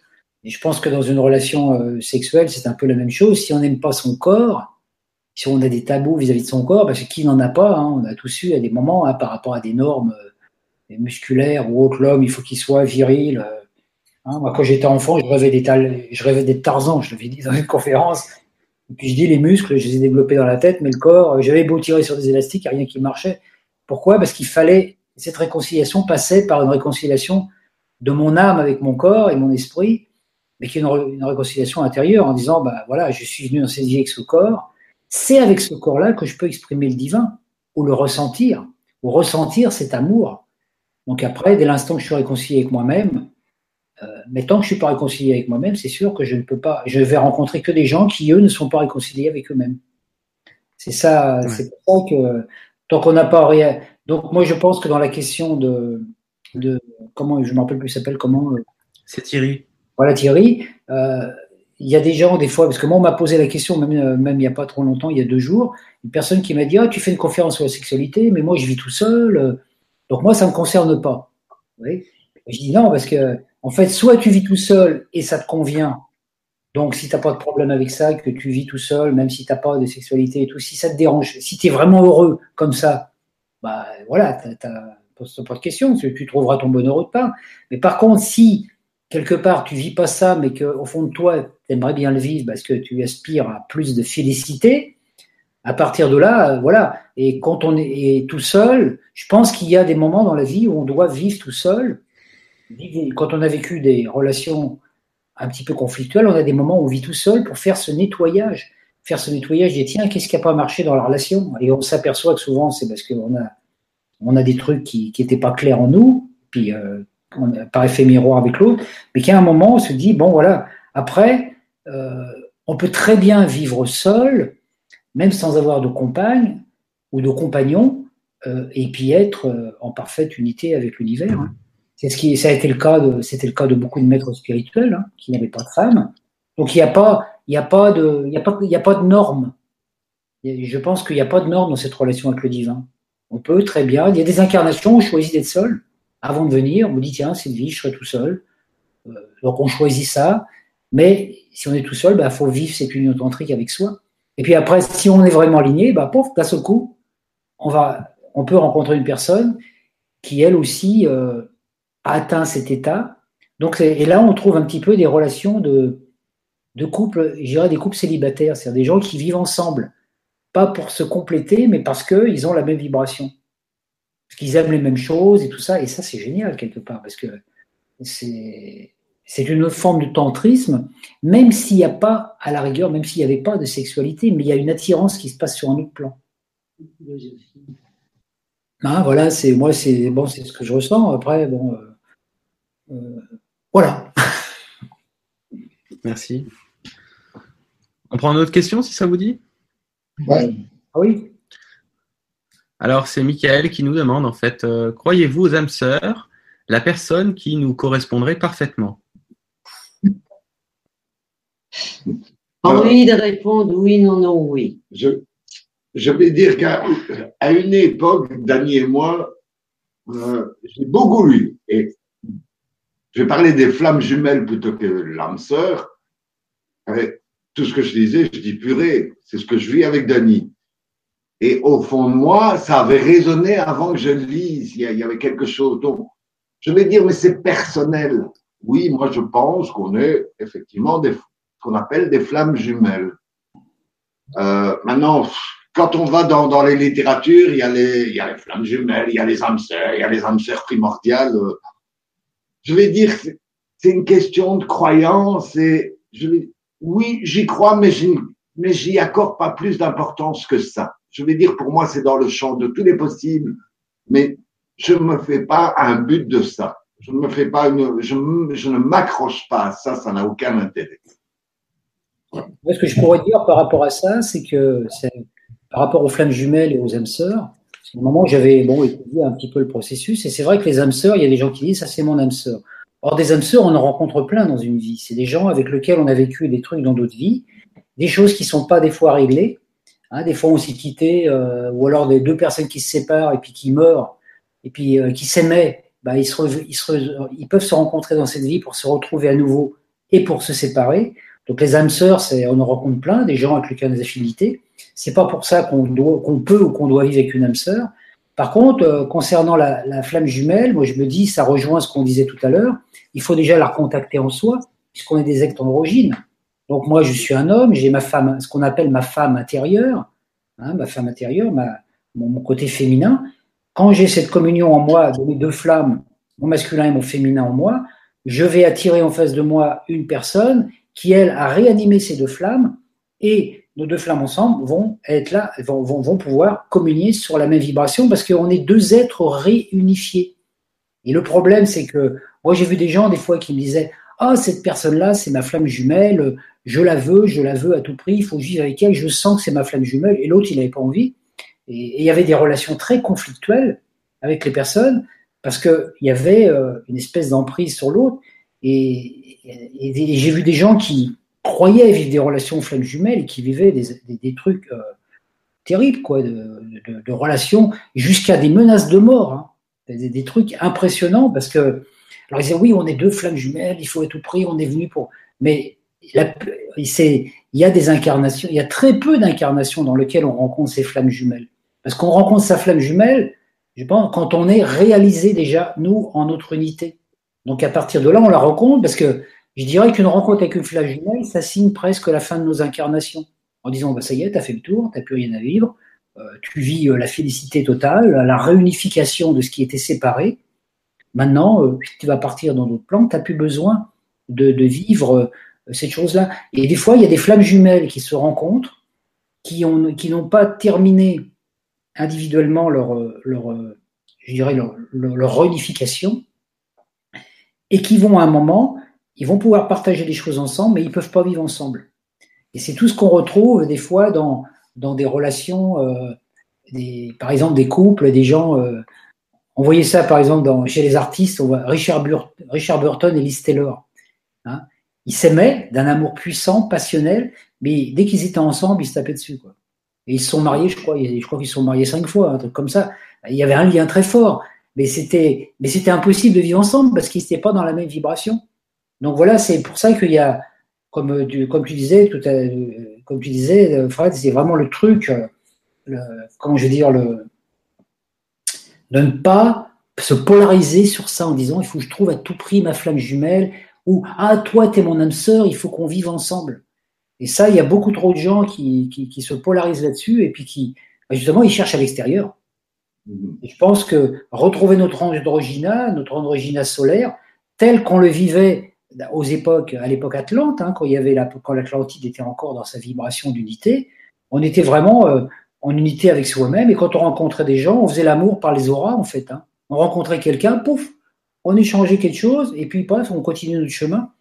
Donc je pense que quand on a retrouvé cette unité en soi, c'est ce qu'on disait tout à l'heure euh, quand je parlais des fleurs et tout, on peut faire l'amour avec tous les gens qu'on rencontre dans la rue. Hein. On rencontre quelqu'un dans la rue, on lui fait un sourire, il nous répond, pof, ça y est, on, se sent comme on se sent porté sur des ailes toute la journée. Et malheureusement, c'est ce qui nous manque à notre époque, hein, parce que les gens, euh, ils ne regardent pas souvent. C'est très dur de capter un regard, un regard qui sourit. Donc, on peut se dire, dans un premier temps, bah, il faut qu'on commence. Nous. Moi, je sais que j'aime bien quand je vais dans un magasin ou autre, quand il y a des gens qui me servent ou autre, j'aime bien être euh, sympathique, euh, voilà, avoir un sourire. Et des fois, on voit que la personne nous fait un sourire, on a l'impression d'être nourri. Mais nous aussi, on nourrit l'autre. Et je pense que là, euh, à partir de là, on a des relations avec, euh, dans la journée avec plein d'âmes sœurs et qu'on ne sait même pas que c'est des âmes sœurs. Hein. Parce qu'en fin de compte, on est tous des âmes sœurs et frères puisqu'on est tous nés de la même flamme. Hein, quand on réfléchit bien. enfin voilà ce que, ce que je pouvais dire là-dessus. Mhm. Merci Christian. Euh, tu m'as un peu devancé parce que je voulais dire un petit peu la même chose euh, avec d'autres mots. euh, non, mais c'était simplement, comme tu l'as très justement dit, cette euh, notion. Euh, en fait, c'est comme si on est encore, on est actuellement toujours très habitué à chercher une sorte d'exclusivité en fait. Et je pense que plus ça va aller, plus on va sortir de ça, parce que c'est pas notre nature en fait l'exclusivité. Euh, c'est pas comme ça que je le vois en fait. Et, et tu parlais de l'Atlantide par exemple euh, ou autre, hein, euh, autre plan euh, dimensionnel ou, ou, ou, des êtres vivent dans l'unité. Ou comme tu disais très justement, il y a des fusions. Moi j'aime bien appeler ça une fusion, une fusion d'amour. Hein, on peut appeler ça comme on veut, mais qui se font à tour de bras, à tout coin de rue, quoi. Hein, c'est et, comme il n'y a pas de notion d'exclusivité comme on comme on est habitué nous ici, il n'y a pas non plus évidemment en aucune manière, d'ailleurs je pense qu'ils savent même pas ce que ça veut dire ou à quoi ça ressemble, de notion de jalousie quoi. Euh, ça n'existe pas. Euh, c'est c'est très libre en fait et, et c'est voilà c'est complètement une autre façon de voir hein. euh, et, et c'est vrai que c'est intéressant donc euh, vraiment de commencer déjà par soi-même parce que c'est évident que c'est impossible de s'ouvrir à ça euh, à un niveau extérieur c'est-à-dire au niveau des autres euh, à l'autre euh, aux autres, pour ceux qui, qui, qui un jour ne, ne, seront plus nécessairement dans une notion d'exclusivité, tant et si longtemps, en effet, que euh, on n'a pas fait ce, ce chemin euh, en soi-même. Quoi, hein, on, va chercher, on va chercher une énergie bon, qu'on appelle l'amour, on va chercher à l'extérieur, on veut se remplir avec de quelque chose. C'est comme si on allait chercher quelque chose. Alors qu'en fait, quand on a compris que moi, l'énergie libre, ce qu'on appelle l'énergie libre, ce que tu appelais l'amour aussi, L'amour libre, c'est de l'énergie libre. Et l'énergie libre, c'est une énergie qui nous permet de nous propulser partout dans l'univers. Elle est en nous, elle n'est pas même dans les outils là pour fabriquer l'énergie libre. C'est l'être humain qui fabrique de l'énergie libre. Et dans une relation d'amour, on, le dit hein, souvent, quand une relation d'amour est très forte, on dit Ah, je, je, me sens léger, je me sens des ailes, j'ai l'impression que je pourrais voler.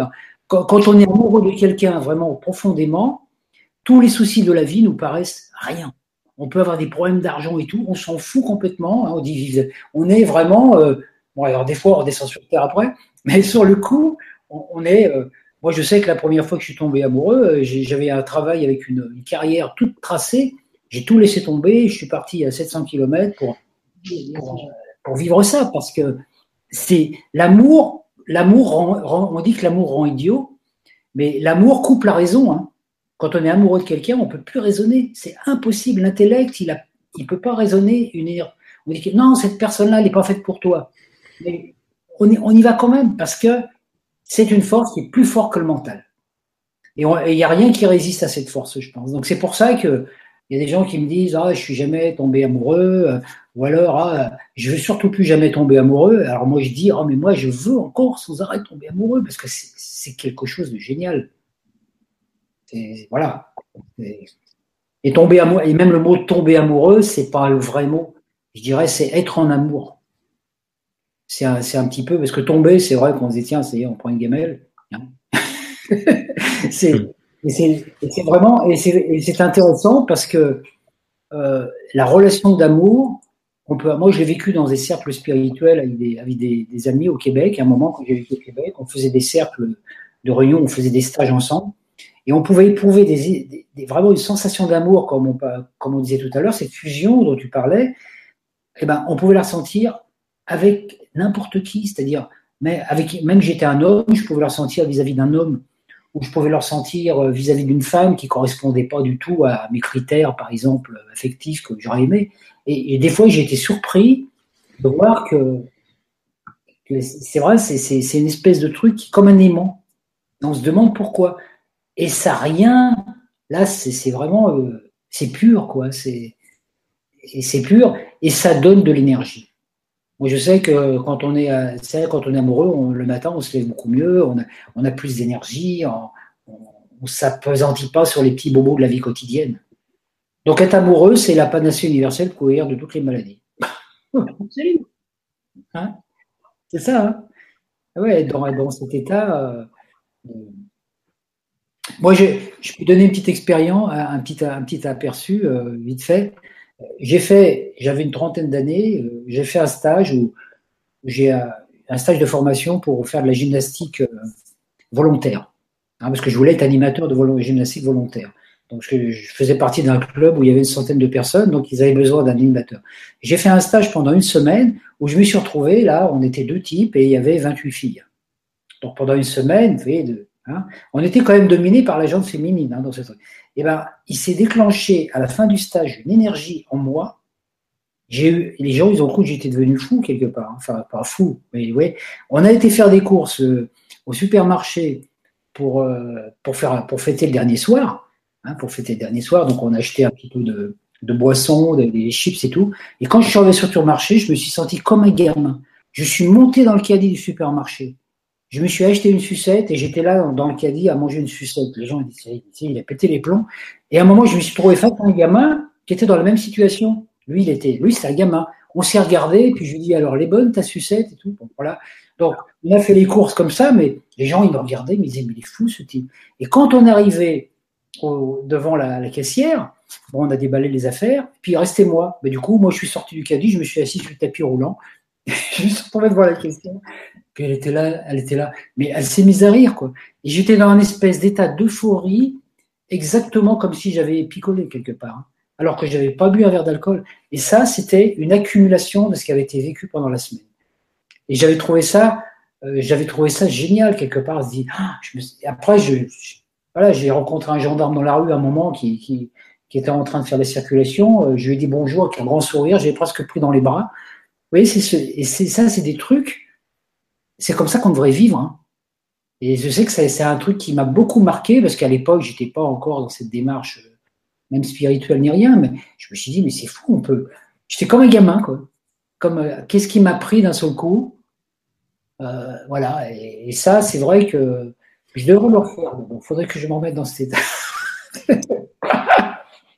enfin voilà, c'était pour partager un truc, pour dire, c'est une certaine forme d'amour aussi, ça, qui d'un seul coup rend un peu, hein, on vous dit fou d'amour, quoi, c'est, on a envie de, on a envie de, partager une, espèce de, une joie intérieure. Et on voilà. du jugement des autres, justement. Ah ouais, c'est ça, puis là, c'était le truc. Euh,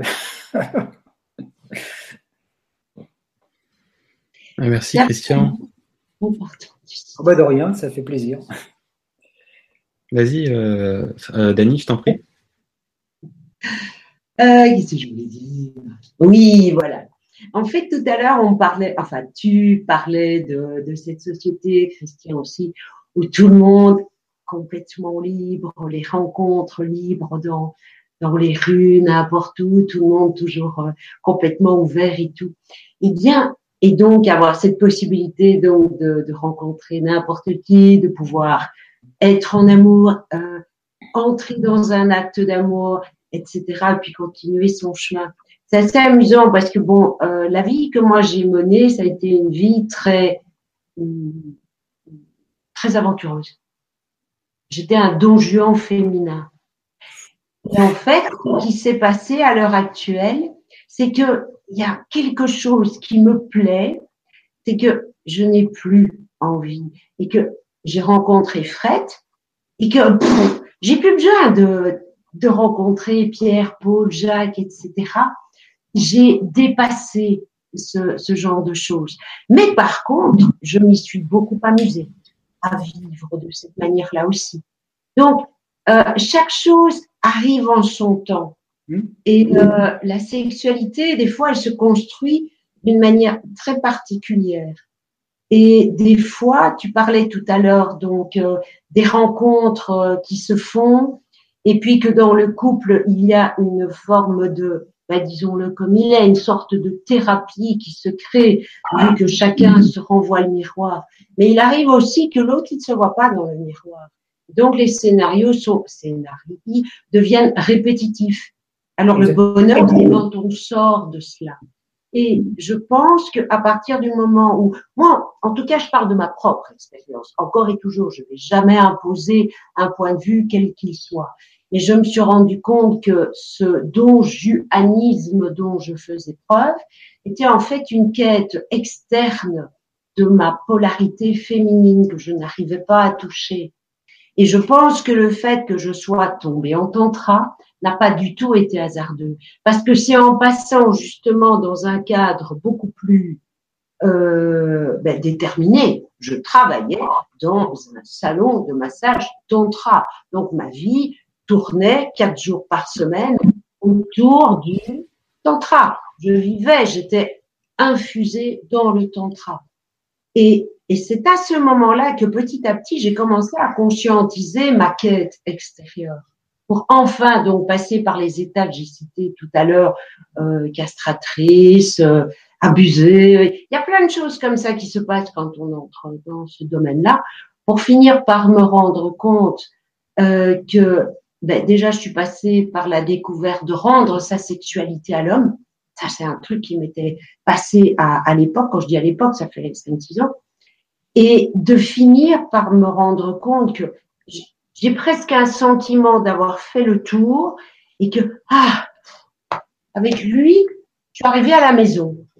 Ah, ça faisait du bien, je pouvais m'asseoir sans avoir à, partir euh, à la recherche d'un tas de compléments extérieurs. Et les trois quarts du temps, ben, voilà, j'avais été chercher ma complémentarité euh, du moment à l'extérieur pour me rendre compte que de toute façon, j'étais encore et toujours dans le vide. Et c'est quand je suis rentrée en, Belgique que j'ai commencé à, mettre, j'ai mis une équipe sur le travail, hein. j'ai mis une équipe à me demander qu'est-ce que je cherchais vraiment, vers quoi j'avais envie d'aller. Et ce qui est venu à ce moment-là, c'était tranquillou, ne plus avoir à composer, être égoïste, vivre avec moi, voir quelles étaient mes attentes à moi et mes non-attentes. Et c'est à ce moment-là où m'est arrivé la compréhension donc de cette quête extérieure et surtout le fait que euh, non, il faut pas aller voir à gauche, à droite. À partir du moment où on a commencé à vraiment savoir vers quoi on va, on passe aussi par une phase de seul avec soi. Tu en parlais tout à l'heure, Jérôme.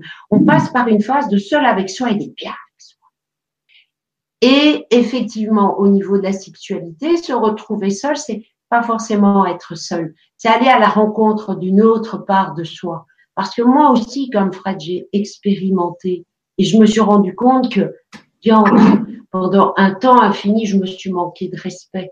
Et que, en revenant vers moi, j'ai su quelle était mon attente, quelque part. On a tous des attentes, on va pas se leurrer. Mais ce vers quoi j'avais envie d'aller, c'est plutôt ça.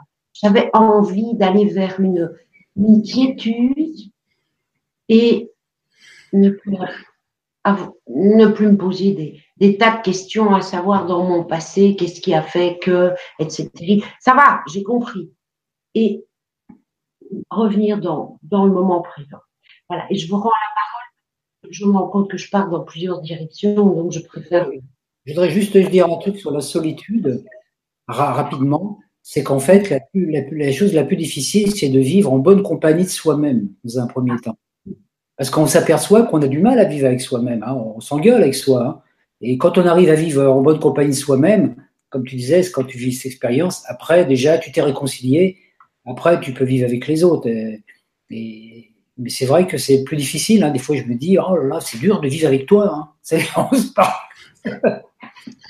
c'est juste un petit truc euh, en plus. C'est vrai, parce que je pense qu'il n'y a pas plus euh, piquant, euh, difficile, manipulateur et tous ces mots-là que soi vis-à-vis de soi. Hmm. Donc, quand on commence à déjouer le, ce jeu de, de, persécution, de jugement, etc., même si à l'heure actuelle, je trouve encore quelques dedans, mais à partir du moment où il y a une conscientisation de ça, on commence à voir peut-être aussi ce qui dérange chez l'autre, évidemment. Voilà, mais bon, c'est vaste, on en a déjà parlé, je voudrais qu'on continue. Mhm. Merci à vous tous. Euh, on va prendre une question de Nathalie. Euh, elle nous dit, y a-t-il une plus grande probabilité de vibrer avec une personne que nous connaissons déjà dans nos vies antérieures? Donc, on va tourner, la question, je pense, toujours autour de cette histoire de, de, de, fusion, de fusion d'énergie, tout simplement.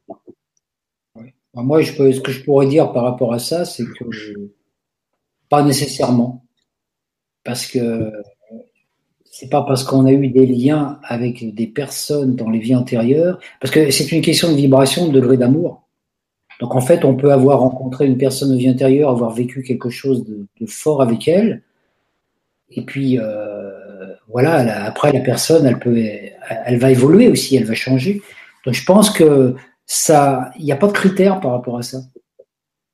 Je pense que c'est pas parce que des fois il y a des gens qui se disent tiens on s'est aimé dans une vie antérieure, hein, on va s'aimer davantage, oui. là, on retombe encore dans un espèce de projection. Ah on a vécu ensemble dans une vie antérieure, donc euh, ah, on s'aime, on s'aime de, on s'aime de vie en vie depuis l'éternité. Mais en même temps c'est après je dis que j'ai l'impression que c'est enfermant ce genre de truc.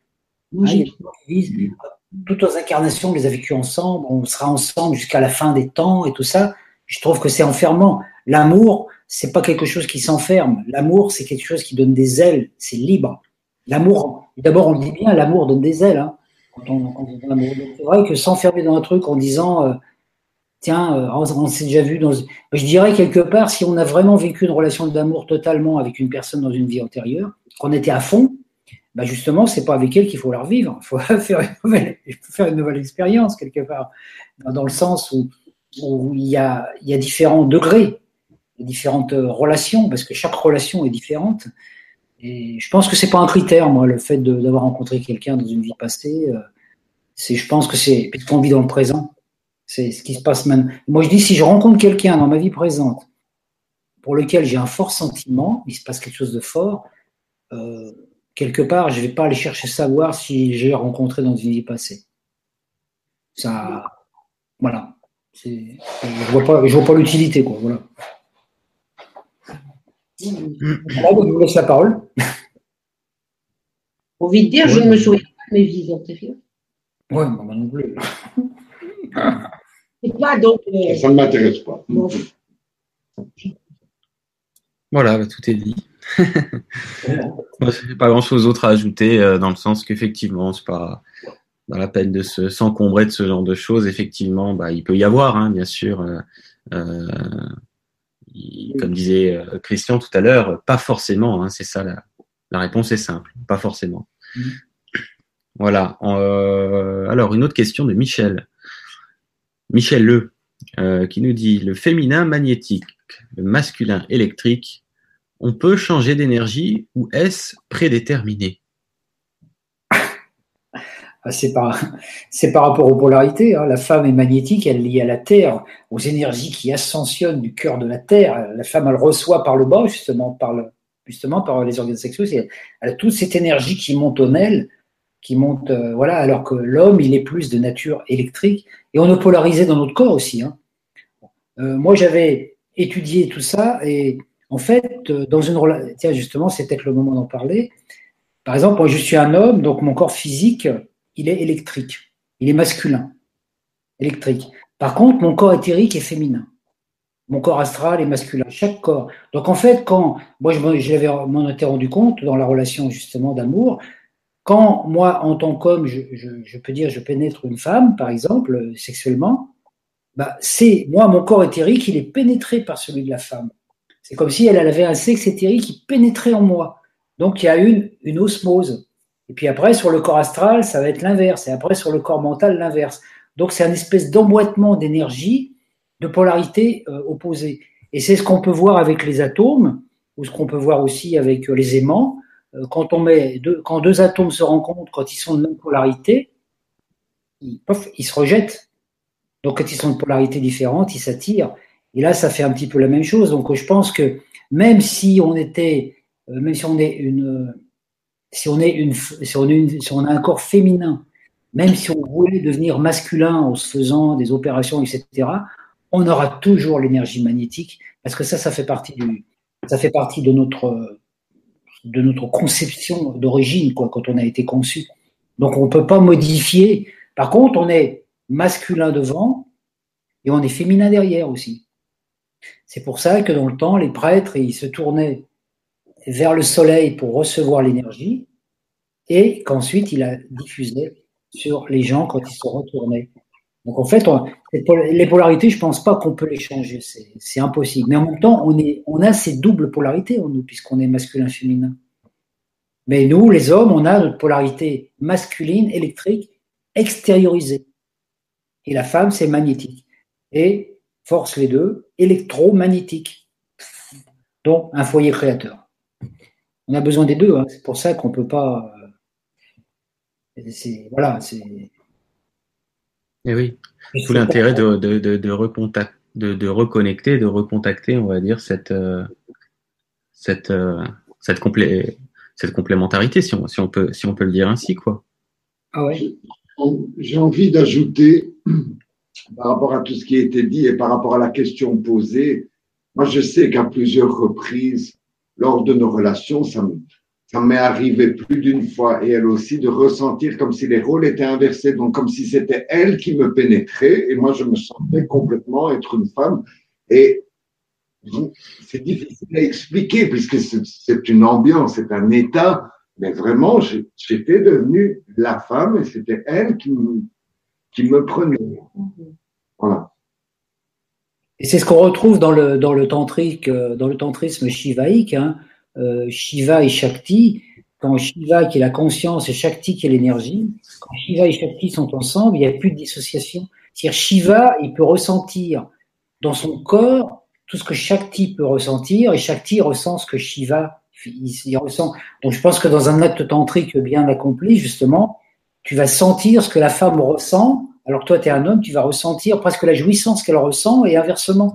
Donc il y a, c'est plus où bah, c'est plus t'habites quoi. c'est plus t'habites. le, mot, est mal choisi, bien choisi peut-être.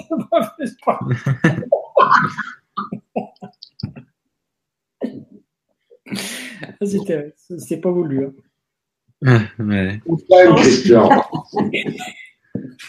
Ça, c'est quand on est divinement inspiré, il y en a des jeux de mots comme ça qui arrivent. Euh, c'est magique. Voilà, on prend une autre question, c'est bon pour vous? Ouais. Pour celle-là? Allez bien, cette question, c'est Mireille qui nous demande euh, est-ce que l'état d'extase nous emmène dans d'autres dimensions? Moi, je dirais que oui. Pour moi, oui, clairement. Clairement. Parce que mes ressentis à ce moment-là sont complètement euh, différents. Et donc, d'être beaucoup plus en fusion avec le tout et de, de passer dans autre chose. Et c'est clair que on a connu des états modifiés de conscience. Donc, je veux dire, de voyage dans d'autres euh, dimensions. pour moi, c'est oui. Et alors, aussi, cette, euh, cette sensation de, de ne faire qu'un avec le plaisir, mais surtout de ne pas ressentir. C'est vraiment être le plaisir. À partir du moment où, on est tous les deux vraiment en, phase, je n'ai plus de, dimension. C'est multidimensionnel. C'est euh, je me fonds. Bah, c'est comme s'il y avait plus de, il y a plus de repères en fait. c'est pour ça qu'on voit l'unité de ce mot je suis. Quand tu es je suis, euh, bon, c'est masculin, féminin, je suis, euh, c'est, c'est l'androgyne principale. Et je suis, euh, je suis, ouais, tu as le plaisir. tu moi, je l'avais vécu ça avec de la danse aussi. Tu sais, quand on danse, il y a des moments, bon, on dit, ah, je suis en train de danser, tout ça. Et à un moment, donc quand on danse avec une technique, par exemple, on apprend les pas et tout, on est encore dans le mental parce qu'on apprend. Hein. Et après, il y a un moment, c'est je l'ai, c'est mon corps qui danse. C'est-à-dire, je suis la danse, je suis la transe en danse. C'est-à-dire, c'est mon corps qui danse. Hein, quand on quand on met de la musique et qu'on se laisse aller en danse en danse libre, c'est notre corps qui danse. On ne sait pas les pas qu'on va faire. C'est notre corps qui prend. Donc, on est la danse. Comme on peut être le chant. Moi, j'adore chanter. C'est pareil. On peut être le chant. On peut être le mouvement. On peut être le plaisir.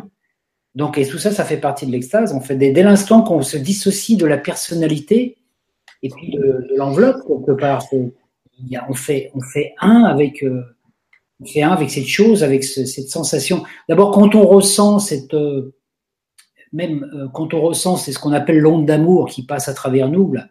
Dès l'instant qu'on la ressent, Hein, quand on ressent cette vibration d'amour qui peut passer, des fois ça arrive, il y a des gens qui disent Oh là là, je suis connecté au divin, je ressens une onde d'amour. Ben, dès l'instant qu'on la conscientise, elle s'en va.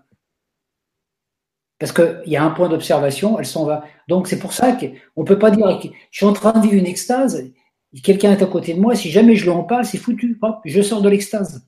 Que je redescends, je redescends dans la conscience. Et l'extase, elle est au-delà de la conscience. Donc c'est oui, c'est une autre, c'est un autre plan d'émotionnel, c'est ce que vous disiez tout à l'heure. Enfin, voilà, donc euh, c'est vrai qu'il y a des moments, c'est, je dirais, quand on est en extase, en fait, c'est, on a des états. Je pense que maintenant, dans une période de l'humanité, où on vit des petits, quand on vit des petites extases dans la journée, comme ça, ça peut arriver, des moments très courts, on a l'impression que, comme si on avait une partie du temps qui était pas, qui était partie, d'un seul coup, on se dit, tiens, euh, comme s'il y avait, tiens, qu'est-ce que je faisais à telle heure, j'en sais rien. C'est, ça disparaît. Hein, c'est un petit peu comme les. On est, on est dans une époque où on perd nos mémoires, hein, on perd nos mémoires humaines. Hein, ça, c'est comme tout le monde. Moi, ça m'arrive. Hein, je vais pas. Les gens vont dire, ça y est, il a Alzheimer. Hein. Le jour, ça m'est arrivé. Euh, je vais dans la cuisine avec une intention. Je passe la porte de la cuisine. Au moment où je passe, je ne savais plus pourquoi j'étais là. C'est terrible, hein, ça. Terrible. ça nous arrive à tous. Je te rassure. c'est terrible. Ça nous arrive et ça, ça nous arrive de plus en plus. Alors des gens, ils ont peur, ils disent oh là, je deviens Alzheimer. Non, c'est pas ça c'est que simplement, on est en train de connecter le présent et tout ce qu'on n'a pas besoin de garder comme information, l'univers, il, l'univers, il, s'en décharge. Donc ça nous oblige à vivre dans le présent. Ah, je, vais dans, je vais aux toilettes, ah, j'arrive dans les toilettes, qu'est-ce que je vais faire là? Je ne me rappelle plus ce que je suis venu faire. Et, c'est là que c'est intéressant. Et je pense que quand on a des moments d'extase, c'est pareil, on peut avoir des moments d'extase, comme ça on a l'impression qu'il y a une partie du temps qui disparaît. C'est comme si on n'était plus là. On, part, et puis euh, après on revient. Euh, voilà. Je pense que c'est un peu la même chose qui se passe, un peu d'une façon, euh, oui, pareil, différente. Parce que l'orgasme est un état d'extase, mais c'est un peu différent.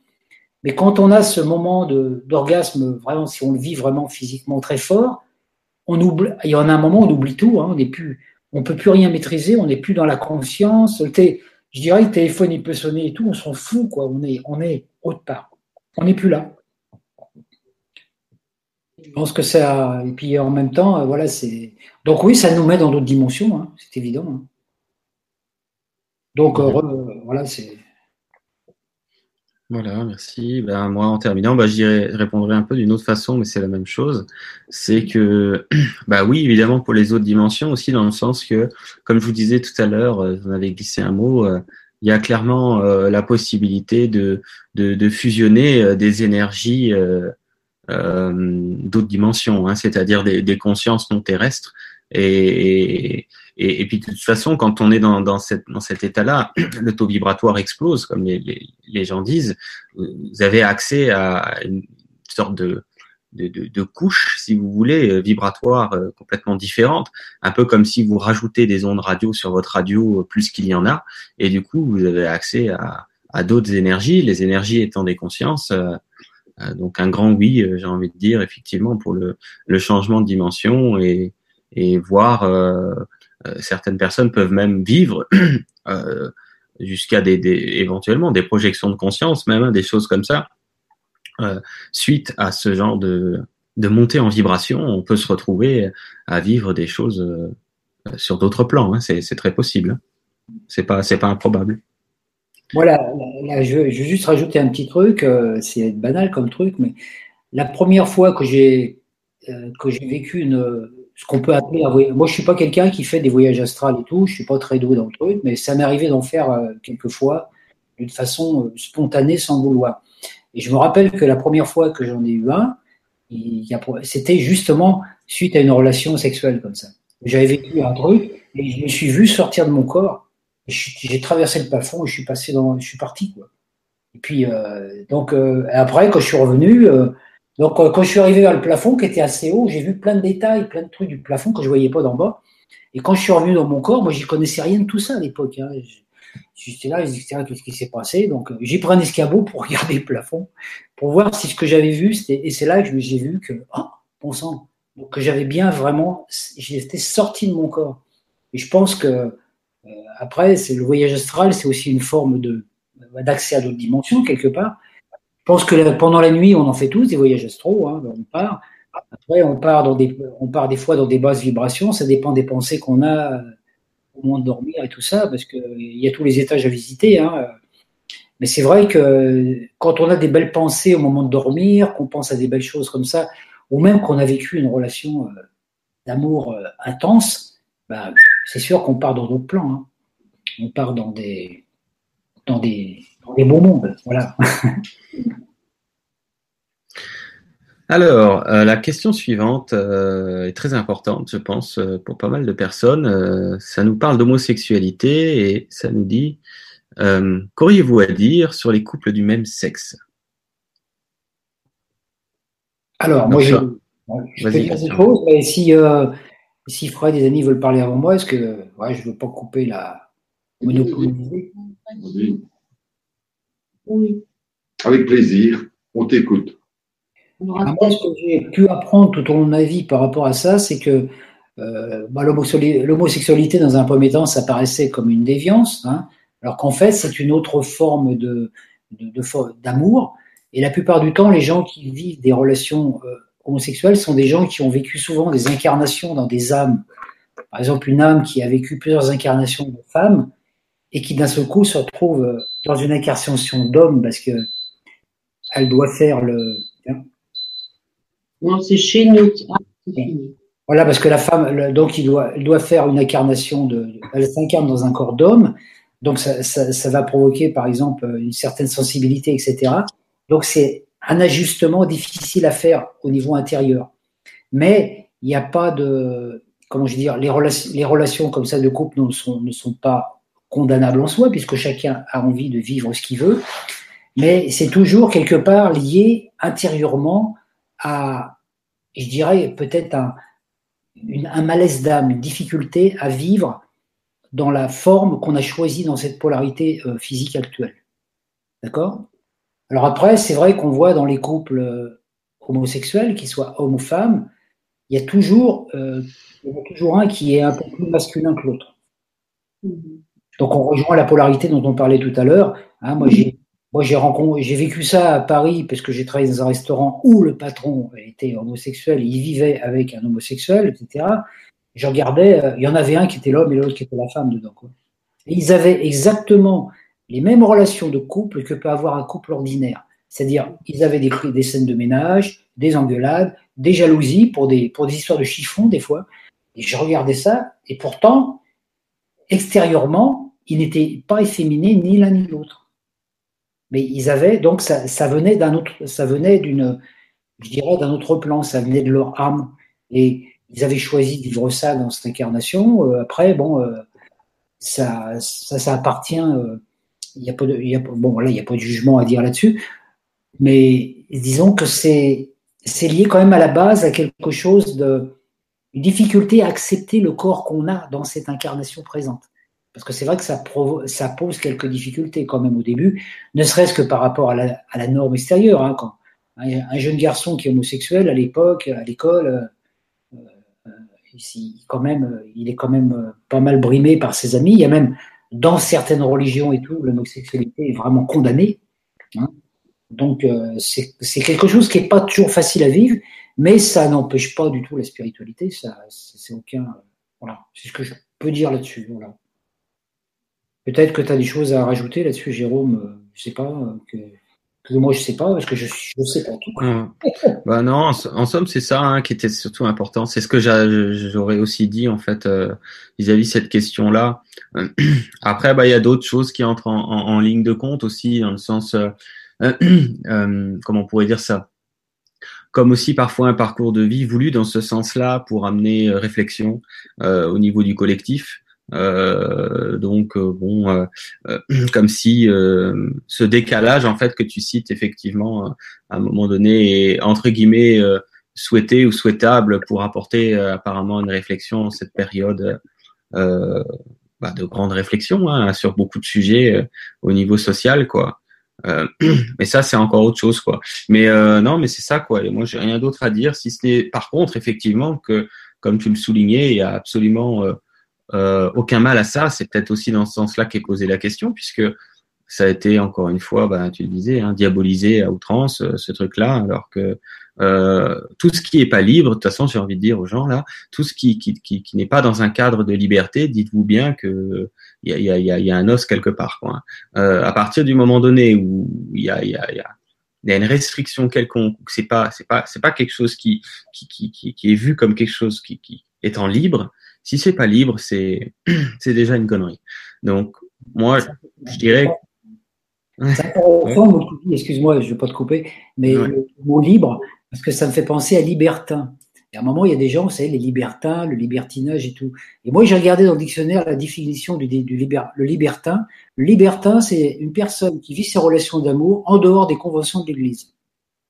Il n'y a rien de, il y a rien, il y a rien de, il y a rien de mal là-dedans. Vous voyez, la véritable définition, c'est une définition du dictionnaire. Hein, qui vit l'amour en dehors des, conditions, des conventions de l'Église, qui vit son amour librement, au-delà de tous les tabous religieux.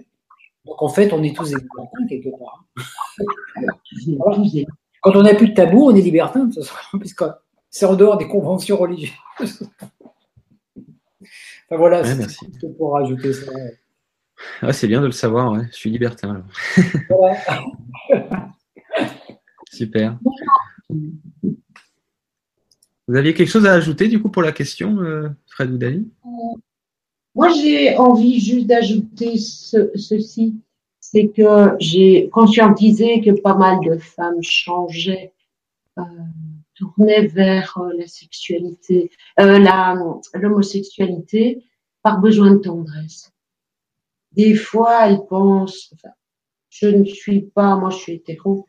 Euh, je pense que certaines femmes vont vers d'autres femmes pour avoir à, ne pas se casser la tête, à, pouvoir avoir ce sentiment d'être compris sans avoir à, à, tourner en rond et voir la femme comme étant plus douce. Des fois, c'est un leurre.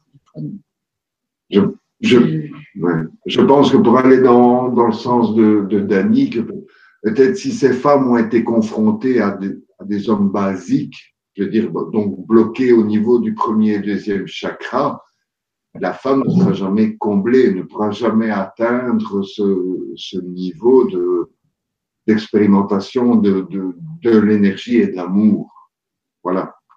Alors moi j'ai envie de rajouter aussi que par rapport à un couple, qu'il soit euh, homosexuel ou pas, on peut atteindre des niveaux énergétiques très hauts à deux et qu'il y ait une qualité d'amour qui est extraordinaire. Maintenant, au sens purement Tantra, il n'y aura pas de rencontre Shiva Shakti, puisque là, ça, il faut un homme et une femme, mais pour tout le reste, tout est, tout est OK. Oui, non, non, oui. Moi, j'ai expérimenté quand même dans une formation Tantra, euh, justement, l'union avec une femme. Tout se passe au niveau énergétique. Au niveau énergétique. Simplement. moi, je dis juste au niveau physique. Au niveau physique, la rencontre purement physique que matériel, homme-femme. Oui. Voilà. Mais je, au niveau énergétique, je suis certain, effectivement, on, on, en a parlé, que j'ai ressenti à certain moment d'être la femme. Et voilà. voilà. C'était. Mhm. Ok. Voilà, après, comme on disait aussi tout à l'heure, hein, euh, on, est, des êtres euh, androgynes au départ et on a tout en nous, hein, euh, d'où encore cette notion de, pouvoir vivre cette extase en soi-même, hein, tout seul.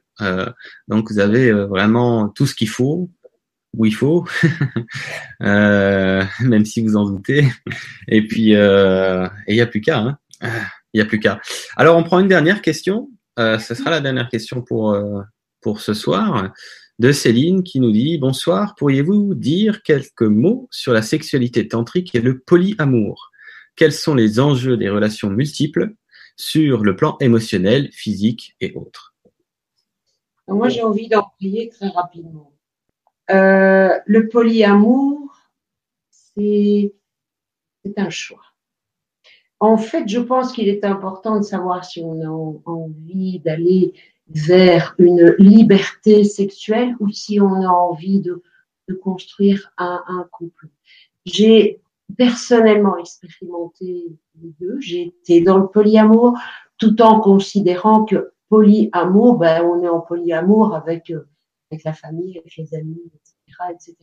Donc là, on passe au niveau sexuel. La sexualité euh, en polyamour, pourquoi pas? Mais j'ai envie de dire aussi ceci, pourquoi? Donc, euh, je ne suis nullement en jugement, je suis à l'heure actuelle, étant en couple et bien en couple, je suis en questionnement et par rapport à moi, je sais très bien qu'à l'époque, si j'étais dans le polyamour, c'est parce que je m'amusais et que je cherchais à l'extérieur. Mais une fois de plus, ceci ne concerne que moi. Donc, euh, Céline, qui, toi qui poses cette question, euh, va peut-être un petit peu voir le, pourquoi. Qu'est-ce qui te séduit? Qu'est-ce qu'est-ce que tu cherches? Et, pourquoi le, polyamour euh, Pourquoi tu poses cette question? Je la parole. Oui, moi j'ai envie de d'ajouter que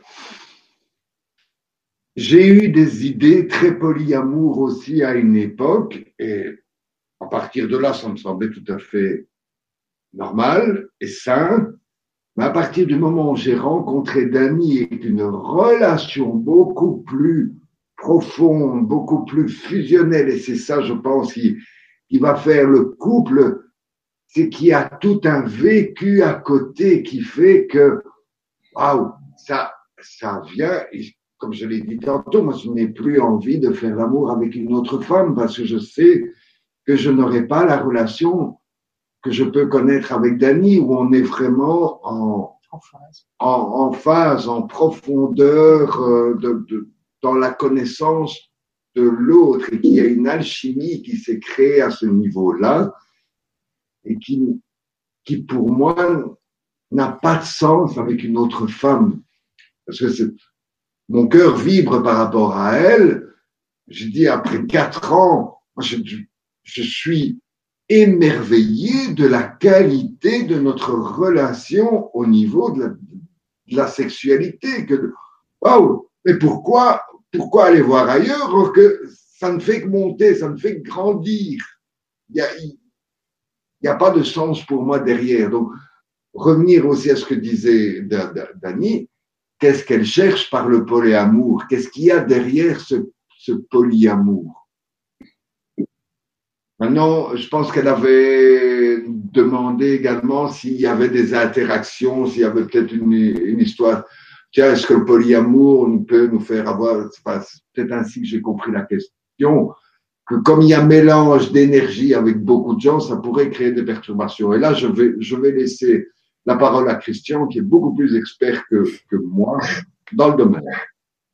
S'il veut bien. Oui, si on veut dire, mais je suis expert sans être expert, parce que moi, dans le, dans le domaine du polyamour, j'avoue que je n'ai pas expérimenté ça, pour la bonne raison que moi, je suis, je suis comment dire, dans tous les domaines de ma vie, à chaque fois que je me suis euh, concentré sur quelque chose pour lequel j'avais de l'attention, je me concentrais principalement sur la chose, d'accord?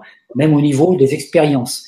Donc, euh, à chaque fois que j'ai vécu une expérience, bon, je me suis expatrié à un moment où j'ai vécu au Québec, quand j'étais au Québec, je pensais plus à la France. J'étais complètement concentré sur l'expérience. Quand je me suis mis dans l'astrologie, je faisais 14 euh, à 15 heures d'astrologie par jour. J'étais dans l'astrologie, j'étais à fond dedans. Et j'ai fait la même chose sur le plan euh, affectif. C'est-à-dire qu'à chaque fois que j'ai vécu une relation affective avec une femme, je me suis, euh, j'étais vraiment dedans en totalité. C'est-à-dire qu'en fait, je regardais même pour les autres femmes. On peut appeler ça de la fidélité, mais c'est pas, je peux pas dire que j'étais fidèle ou infidèle, mais parce que j'étais avec cette personne et j'avais envie de vivre ça. C'est pour ça qu'aussi c'était beaucoup plus intense, parce que bon, les, relations que j'ai vécues, euh, notamment j'ai vécu une relation avec une femme pendant 20 ans, on a vécu 20 ans, 24 heures sur 24 ensemble.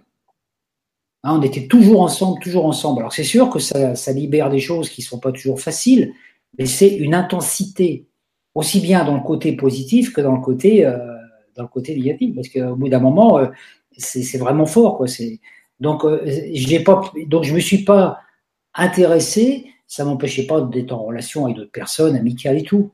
Mais quand j'étais dans une relation affective avec quelqu'un comme ça, je n'étais pas dans une relation, euh, que je veux dire, de, voilà, de polyamour, de chercher à vivre une relation, par exemple, de, de groupe. Par contre, je l'ai vécu sur un autre plan, sur le plan plutôt amical et relationnel. Quand j'étais avec, quand j'étais dans des groupes, par exemple, que je faisais, que j'animais des groupes hein, dans, dans, différents secteurs que, où j'ai travaillé dans ma vie, bah, quand j'étais dans un groupe, je me sentais vraiment en osmose avec le groupe. Et c'est vrai que c'est une énergie d'amour, hein, notamment. J'ai fait de la formation au BAFA à un moment, je formais des, des, jeunes personnes en BAFA. Donc c'était des jeunes qui avaient une vingtaine d'années. Je me retrouvais des fois avec 40 BAFA ensemble. Et moi, on me donnait comme rôle de souder le groupe. C'est-à-dire, il fallait que je trouve un truc pour que le groupe se soude. Parce que quand un groupe est pas soudé et qu'on vit une semaine ensemble, ça part dans tous les sens. Et on me donnait toujours ce truc, on me disait, tiens, Christian, tu veux pas souder le groupe. Donc, moi, je faisais quelques activités, chant, etc., pour souder le groupe. Et c'est vrai que si dans le groupe, il y avait une personne qui était en disharmonie, tout de suite, je le sentais. Alors que quand le groupe était soudé, qu'il y avait cette harmonie, donc je le faisais au début des stages, euh, pendant une semaine, on vivait l'osmose. Hein. C'était vraiment, il y avait des choses super au niveau émotionnel. Des fois, il y a des liens affectifs qui se créaient entre les gens. Moi, je ne créais pas de liens affectifs parce que c'était pas non plus mon travail, mais je sentais vraiment, on peut dire, cette énergie d'amour, de synergie amoureuse, de gens qui s'entendaient ensemble, alors que si ce serait rencontré dans la rue, ils seraient peut-être même pas regardés. Et au bout d'un moment, je faisais ça tellement bien parce que j'adorais ça, que dans les stages BAFA, on me donnait ça à faire, j'avais plus ça à faire. Quand le groupe arrivait, on me disait, tiens, Christian, tu es oh, c'est génial comme truc.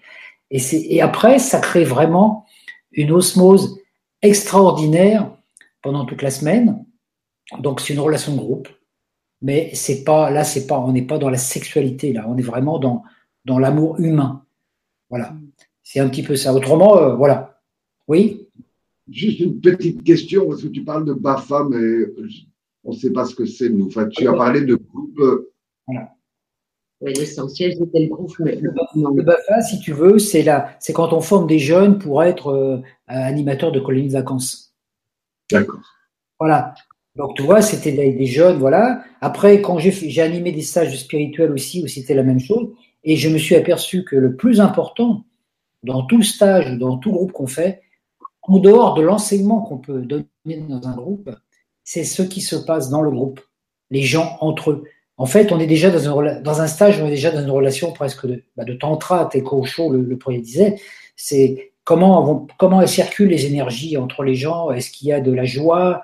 Est-ce qu'il y a du conflit, etc. C'est là qu'on voit que quand on est soi-même dans une énergie comme ça d'harmonie, et eh ben en fait, rien que notre seule énergie, ça peut harmoniser le groupe. Parce que les gens, ils vont le sentir. Et puis, il y en a qui vont, qui vont pas accéder, qui vont pas rentrer dans cette énergie, qui vont pas vouloir pour différentes raisons, bah, ils vont partir. Mais il va rester une fusion, une fusion harmonique de, de quelque chose de très puissant, qui est un amour synergique. Et c'est vrai que cet, cet amour-là, il est très fort. Hein. D'abord, on le sait bien, hein. l'union fait la force. Et, moi, j'ai eu la chance de le vivre aussi dans des, grands, dans, dans, des grandes réunions spirituelles autour du, maître Omar Mikhaël Ivanov, par exemple, quand des fois on était mille ensemble et quand on était mille à chanter le même truc, ah, il se passait des trucs. Moi, ça m'est arrivé de pleurer, hein. de chialer comme une gamine, quoi, parce que franchement, ça, touchait au niveau du cœur, ça faisait un truc extraordinaire. Donc, on était déjà dans l'amour, là. Hein, C'était déjà dans l'amour, mais c'est purement, je dirais, cet amour humain-là aussi, il faut le vivre. Si on arrivait à vivre ça sur la Terre, ça serait génial déjà. Hein. voilà. Mais autrement, j'ai pas, j'ai pas fait d'expérience d'amour, de, de, polyamour en groupe et tout ça, euh, parce que j'étais concentré sur ce que je faisais, et aussi peut-être parce qu'il y a une partie de moi qui n'avait pas envie de le vivre. C'est un truc qui m'a jamais attiré. Et même maintenant, euh, je n'ai pas de regrets, ça m'attire pas du tout. C'est pas, pas un truc qui me tente quoi. Euh, bon, alors après l'univers, je sais pas, peut-être qu'un jour ils me mettront dans un bateau avec un, je sais pas, un truc. Mais pour l'instant, c'est pas un truc qui m'attire. Voilà, voilà. Voilà, c'est tout ce que j'avais à rajouter. Ok, merci. Euh, ben moi, en terminant, ben, euh, ben, je pense que la question peut, euh, peut être légitime dans le sens que moi, aussi, je me suis posé cette question il y a, il y quoi, il y a deux, trois ans, parce que m'arrivait à l'esprit euh, comme je parlais tout à l'heure, cette, notion d'exclusivité que, je trouvais euh, euh, bizarre quoi c'était qu'on peut vivre sur la terre hein, cette fidélité absolue cette exclusivité assez euh, parfois euh, comment je pourrais dire ça, sévère, euh, si on peut dire. Et, et je pense qu'il y a un mélange de niveaux, en fait, entre guillemets, si on peut le dire comme ça, dans le sens qu'on peut tout à fait ressentir que nous sommes des êtres, euh, comme on disait d'ailleurs encore tout à l'heure, hein, qui pouvons fusionner avec tout un tas d'autres êtres et vivre cette fusion d'énergie, cette fusion d'amour. Euh, euh, on est, comme Christian en parlait aussi tout à l'heure, comme on a dit, et, que de ce fait, on, en vient finalement à se poser la question à partir de ce point-là, quoi, en se disant tiens, alors du coup, euh, qu'est-ce que ça veut dire? Est-ce que ça implique euh, d'aller plus loin dans, dans, dans, dans l'idée? Moi, j'ai juste envie de répondre que ça dépend de d'où ça part en fait. Est-ce que, comme disait tout à l'heure Dany, est-ce que ça part d'une éventuelle carence intérieure? Euh, ou, est-ce que ça part d'une complétude? Et auquel cas, il faudrait que ce soit le cas pour tout le groupe, euh, si on va aller jusqu'à là. Mais moi, j'y vois pas de d'objection ou d'impossibilité de, de, de, de, vivre un truc sacré à ce niveau-là. Mais je pense que euh, c'est pas évident dans le sens qu'on en est, euh, je, le disais tout à l'heure, au balbutiement de ce, de ce retour vers nous-mêmes et, et qu'on est, on en est au début quoi. Mais à, à terme, euh, je serais pas étonné que ce soit des choses euh, qui se vivent, euh, qu'on voit ça.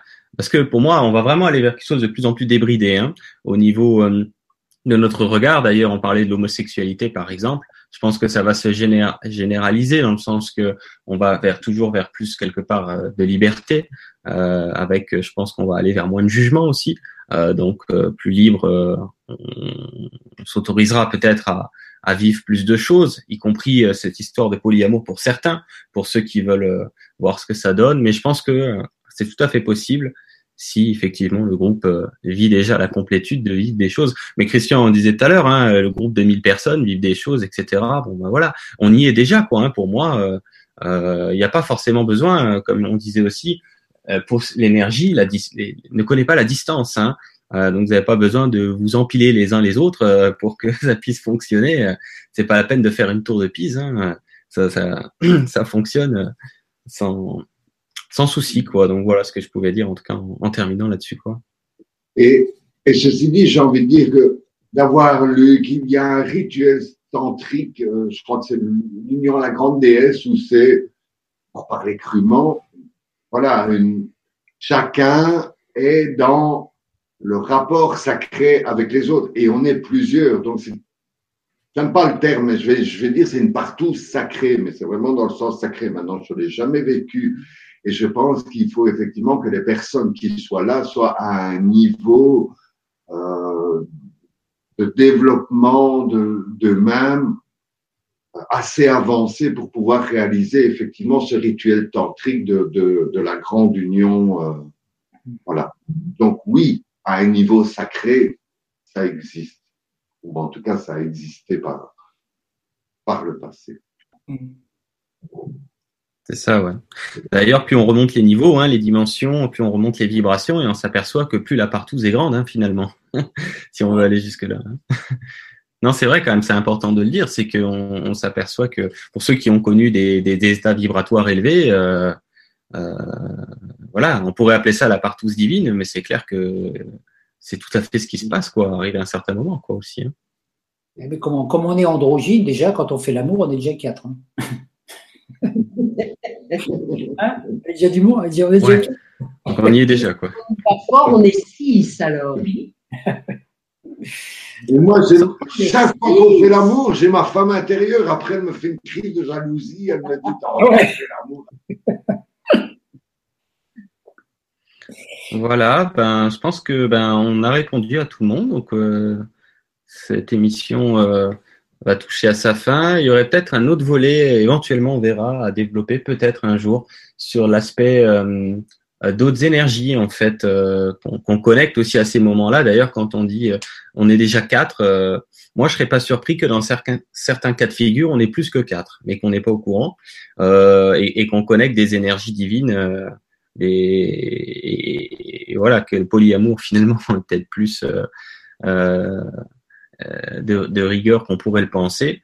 Et, et, ça peut être intéressant éventuellement mais ce serait vraiment partir sur un, euh, un autre versant de la chose peut-être de, de, de, faire une, une, suite un jour sur le alors il y a un bruit dans le micro je sais pas si vous l'avez que de faire une suite un jour sur l'aspect les multi-énergies, les multi, tout ce qu'on peut, tout ce qu'on peut connecter, on va dire, à travers cette. on est plus que quatre dans. Ouais, ouais, je vois ça, ouais. on est plus. Bref, en tout cas, on, verra, mais il y a peut-être une suite à donner dans ce sens-là parce que là, on a vraiment vu les choses sommaires euh, dans le sens de soi-même à soi-même, euh, la relation à deux, on est quatre, mais il y a encore tout un tas d'autres choses à, à, évoquer, je pense, à travers ces fusions d'énergie euh, que nous sommes à vivre et je pense qu'on vivra de plus en plus au cours des, temps qui viennent.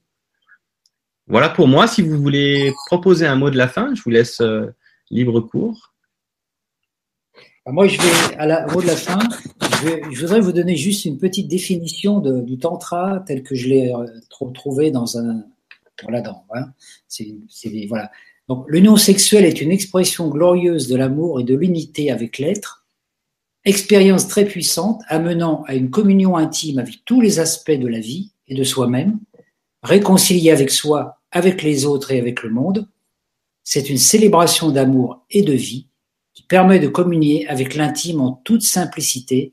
Pour vivre cela, il faut évacuer tout tabou, interdit, obligation.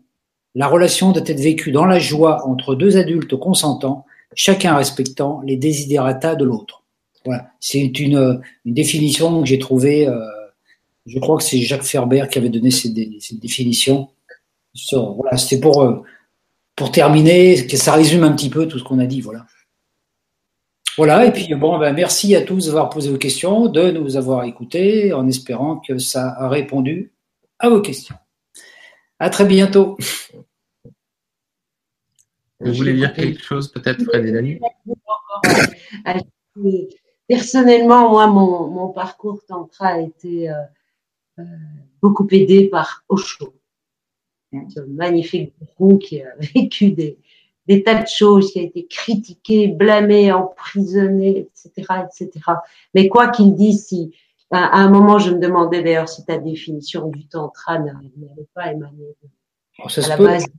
Oui, euh, non, c'est pas c'est pas sa manière. Il est en fait Osho a vulgarisé a vulgarisé euh, tout ce qui venait de l'Orient pour nous les Occidentaux qui sommes un peu plus difficiles dans l'art de la compréhension. Voilà. Et moi, pour le mot de la fin, en tout cas, c'était un immense plaisir de faire cette émission avec toi, Jérôme, et de retrouver Christian et de pouvoir faire cette émission tous ensemble. Et c'est vrai que s'il y a une suite, j'en serais enchanté parce que c'est gai, c'est gai, c'est porteur. Oui. Merci à toi d'avoir euh, permis ça.